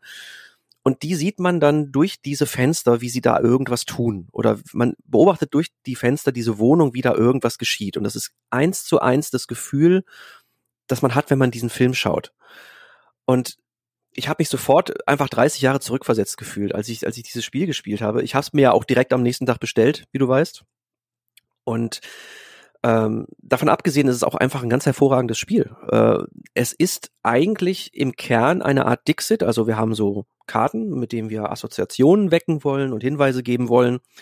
Das Gemeine ist, dass eben dieser Regisseur acht Stück auf der Hand hat und diese acht Stück ausspielen muss. Und das kann ja mitunter wirklich eine richtig schlechte Hand sein, weil er kann ja maximal zwei Stück auch nur verdeckt spielen, so als geschlossenes Fenster. Und dann bist du manchmal wirklich im Dilemma, was lege ich jetzt hin? Ich will die Leute jetzt nicht verwirren, aber ich muss die alle hinlegen, diese Karten. Dazu kommt natürlich immer die Möglichkeit, dass man gar nicht zusammenspielt. Und dieser Twist, der macht es wirklich zu was ganz, ganz Besonderem, dieses Spiel ich muss sagen, ich habe es, äh, ich weiß nicht genau, wie viele Partien ich jetzt hatte. Ich glaube fünf, fünf Stück. Und wir hatten nur einmal überhaupt die Situation, dass tatsächlich ein Mord stattgefunden hat. Aber die Möglichkeit, dass es tatsächlich geschehen sein könnte, lässt so viel Spielraum offen und so viel, ja, bietet so einen Anreiz, dann nochmal in eine andere Richtung zu denken. Einfach plötzlich, also spätestens in der vierten Runde, weil dieser Mord kann ja erst in der vierten Runde, also am vierten Tag aufgedeckt werden. Spätestens in der vierten Runde fangen die Leute dann an zu diskutieren. Vielleicht verarscht er uns die ganze Zeit, vielleicht will der gerade was verschleiern und dann sitzt du da und du spielst kooperativ mit denen gemeinsam und die wissen das nicht und denkst so, nein Leute, ich hatte einfach keine bessere Karten auf der Hand. Wirklich, ich will euch nichts, ja. Und du darfst aber nichts sagen. Und das ist so toll. Und ähm, ja, also mir gehen gerade so ein bisschen die Worte aus für meine Begeisterung tatsächlich. Mach du mal weiter. Ja, ich habe eigentlich so diese Spiele Dixit, Mysterium oder Obscurio oder so dann irgendwann auch so ein bisschen über, wo ich dachte, na jetzt gebe ich mit irgendwelchen Karten und irgendwelchen Bildern Hinweise auf andere Karten und andere Bilder so. Ne? Ich habe mal Obscurio verschenkt an eine befreundete Familie und dann wollten die Kinder das immer und immer und immer wieder spielen, weil denen das so gut gefallen hat. Und ich habe dann irgendwann gesagt, boah, ich habe jetzt keinen Bock mehr drauf. So und dann äh, Dixit und Mysterium. Also irgendwie war ich so dieser diesem Genre mit Bildkarten Hinweise auf andere Bildkarten geben dann so ein bisschen überdrüssig wobei ich ja sonst Assoziations- und so Deduktionsspiele wirklich gerne mag. Und war bei dem Spiel aber von vornherein begeistert, weil, wie du sagst, es transportiert ein Spielgefühl. Also es transportiert diese Beobachterrolle auf eine tolle Art und Weise. Und es, ins, äh, und es und, und der Kniff ist eben, dass ich nicht genau weiß, kann ich dem Regisseur trauen oder kann ich ihm nicht trauen. Wir hatten in der ersten Partie ein bisschen Pech, was die Spannungskurve angeht. Ne, da war äh, dann auch der Chris so ein bisschen underwhelmed. Also Chris, wenn du das hörst, liebe Grüße, ich erinnere mich noch genau, weil tatsächlich waren die Karten, die wir am Anfang auf der Hand hatten, die haben gepasst wie Arsch auf Eimer zu den ganzen Charakteren und zu den ganzen Attributen und es war total leicht, diese Hinweise zu geben. Und ich glaube, an Tag zwei oder spätestens drei hattet ihr das alles gelöst und dann waren wir alle so, na, das war jetzt aber echt trivial. Und das soll das Spiel sein. Da war man so ein bisschen unbegeistert. Aber in den folgenden Partien ist mir das nie wieder passiert, dass das so eindeutig gepasst hat. Und äh, ich, ich glaube, das war dann auch was, was den Chris so ein bisschen gelangweilt hat, wo er sagte, na, das ist doch irgendwie aber unterkomplex, weil ihr habt auch kaum was diskutieren müssen, weil eigentlich alles irgendwie offensichtlich war. Dann hat man nochmal sich kurz überlegt, okay, könnte da noch ein Mord dabei sein oder nicht und macht das uns jetzt vielleicht zu einfach, um uns irgendwie in eine Falle zu locken oder so. Aber am Ende des Tages habt ihr das so schnell ermittelt, äh, dass, dass die Herausforderung dieses Spiels quasi nicht existent war. Das ist mir später nie wieder passiert und ich finde, die Diskussionen, kann man dem Regisseur trauen oder nicht, mit das Spannende an diesem Spiel. Und äh, diese, diese Zuordnungen finde ich dann auch schön und eben auch über so äh, über diese Figuren, über die Karten, die sind total stimmungsvoll gestaltet. Also ähm, das ist das ist wirklich ein Spiel, was was auch über die Atmosphäre und übers Thema kommt und sehr sehr stark auch über das Thema transportiert wird. Ja, was du gerade gesagt hast, ist vollkommen richtig. Das kann passieren. Dann ist es ein bisschen blöd gelaufen tatsächlich, dass es kooperativ ist und zu einfach wird. Wir hatten eine sehr ähnliche Situation in der Partie, wo ich Regisseur war, aber ein Mord stattgefunden hat weil du willst als Regisseur ja dafür sorgen, dass sehr viel rausbekommen wird, nur eben dieser Mord nicht, weil sonst ja, du, das ist halt eine Siegbedingung. Es soll sehr, sehr viel tatsächlich richtig sein, aber eben dieser eine Punkt auf jeden Fall nicht. Naja gut, und dann hatte ich halt Karten, die gut gepasst haben und dachte mir, na, das kannst du schon mal so ein bisschen in die Richtung gehen und äh, vielleicht nicht so gute Hinweise, aber schon mal so ein bisschen Vorarbeit leisten. Und plötzlich waren nach dem ersten Tag sechs Hinweise richtig. Damit hatte ich nicht gerechnet an der Stelle. Und plötzlich wurde es richtig, richtig schwierig für mich, ähm, da noch Hinweise zu geben, die äh, zwar verwirren, so vielleicht so ein bisschen, aber halt auch nicht den Verdacht auf mich lenken. Ja, und ähm, es kam, wie es kommen musste. Am Ende, am vierten Tag, war, wurde dann auch der Mord tatsächlich dann entlarvt. Ich habe das Spiel verloren als Regisseur und äh, das hat dann wieder einen ganz neuen Twist reingebracht. Und wie gesagt, also gerade diese Möglichkeit, die dort einfach, einfach immer besteht, die macht das so besonders und so äh, außergewöhnlich. Das kenne ich jetzt von keinem anderen Spiel bisher so. Und ich wünsche äh, Rio Window, dass es vielleicht auch seine Liebhaber in Deutschland findet, vielleicht sogar auf Deutsch erscheint. Ich habe nichts dergleichen gefunden. Äh, auch wenn zum Beispiel Pan Am auch von Funko oder äh, Der Weiße Hai, die sind ja schon auf Deutsch erschienen, beziehungsweise Pan Am kommt jetzt, soweit ich weiß, auf Deutsch. Ich weiß gerade gar nicht bei welchem Verlag. Äh, vielleicht schafft es das Fenster zum Hof auch. Und ähm, ja, also einfach toll. Rear Window. Ja, also wir, wir teilen, wir teilen die große Begeisterung an dieser Stelle. Äh, das kann man nicht anders sagen. Ähm, die Regel ist sehr, sehr leicht. Also wer der englischen Sprache nicht mächtig ist, man braucht sie nicht zwingend für das Spiel. Äh, klar, auf den Attributen stehen irgendwie englische Begriffe drauf, die kann man sich einmal schnell übersetzen und dann vielleicht sich selber ein kleines Glossar basteln. Da steht dann aber nur sowas wie The Lovers oder sowas oder ich weiß das gar nicht mehr im Detail, ne? aber es waren auf jeden Fall einfache Begriffe, die man sich da selber auch herleiten kann. Ja.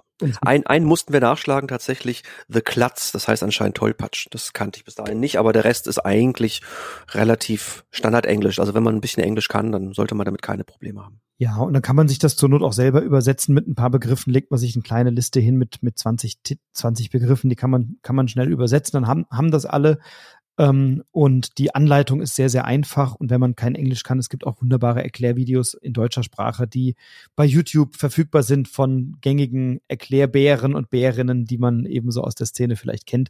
Also da findet man alles, was man braucht, um dieses Spiel zu spielen. Und wer Deduktionsspiele mag und wer eben solche ähm, kooperativen oder semi-kooperativen Spiele mag, bei denen wir uns gegenseitig Hinweise geben auf die Lösung, der ist bei, bei Rear Window wirklich tiptop aufgehoben.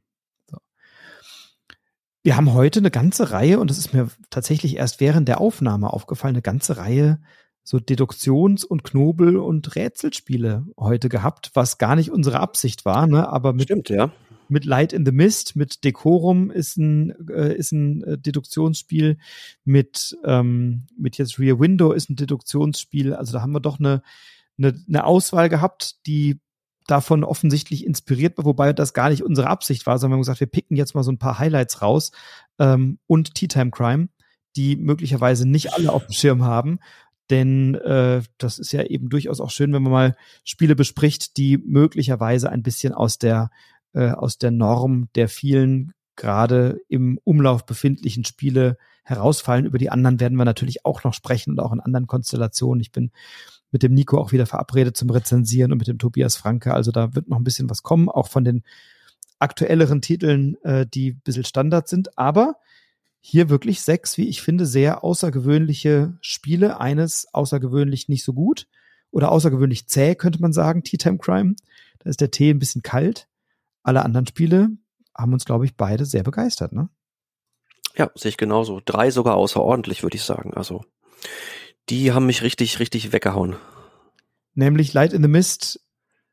Ähm, oh. Rear Window natürlich und Surfosaurus Max. Okay. Ja, bei mir ist Decorum noch einer der Titel, die ich auch wirklich äh, richtig, richtig gut finde. Also die machen mir, machen mir schon alle sehr, sehr viel Spaß. Und Tracking Reise durch die Zeit, nicht zu vergessen, äh, hat mir auch wirklich gut gefallen. Also, spannende Mischung, schöne Mischung heute wieder. Ähm, lieben Dank, lieber Stefan, für deine Zeit. Sehr gerne. Wir haben einiges zu besprechen gehabt und ich freue mich natürlich, wenn du als Hörerin oder als Hörer dieser Folge auf der Plattform deiner Wahl eine positive Bewertung da lässt. Gerne bei iTunes, Apple Podcast. Das ist ja immer unser Lohn als Podcaster. Wir verdienen ja kein Geld damit und wir wollen auch kein Geld damit verdienen. Aber es ist natürlich toll, wenn ihr uns mal ein paar Sterne gebt in einer Podcast-App oder bei Spotify oder so. Das hilft natürlich insgesamt diesem Podcast. Da freuen wir uns drüber. Wir freuen uns natürlich auch über Nachrichten der Stefan unter Dr. Doppeldotter, mich unter Broadcast, Brettspiel Podcast. Da findet ihr uns auf den gängigen Plattformen, also bei Instagram, bei Twitter, bei X, bei Blue Sky. Äh, da sind wir überall zu finden. Freuen uns natürlich über eure Kommentare, über eure Meinungen und ich bin sehr, sehr gespannt, wie ihr zu diesen Spielen steht. Wir jedenfalls hatten viel Freude beim Spielen und auch beim Rezensieren. Und ja, wir wünschen dir jetzt erstmal, pass auf dich auf, bleib gesund, bleib inspiriert, inspiriere andere. Und du weißt es bereits, das letzte Wort hat immer der Gast. Lieber Stefan, du bist dran. Lieber Frederik, ich finde deine Lampe übrigens wirklich fürchterlich.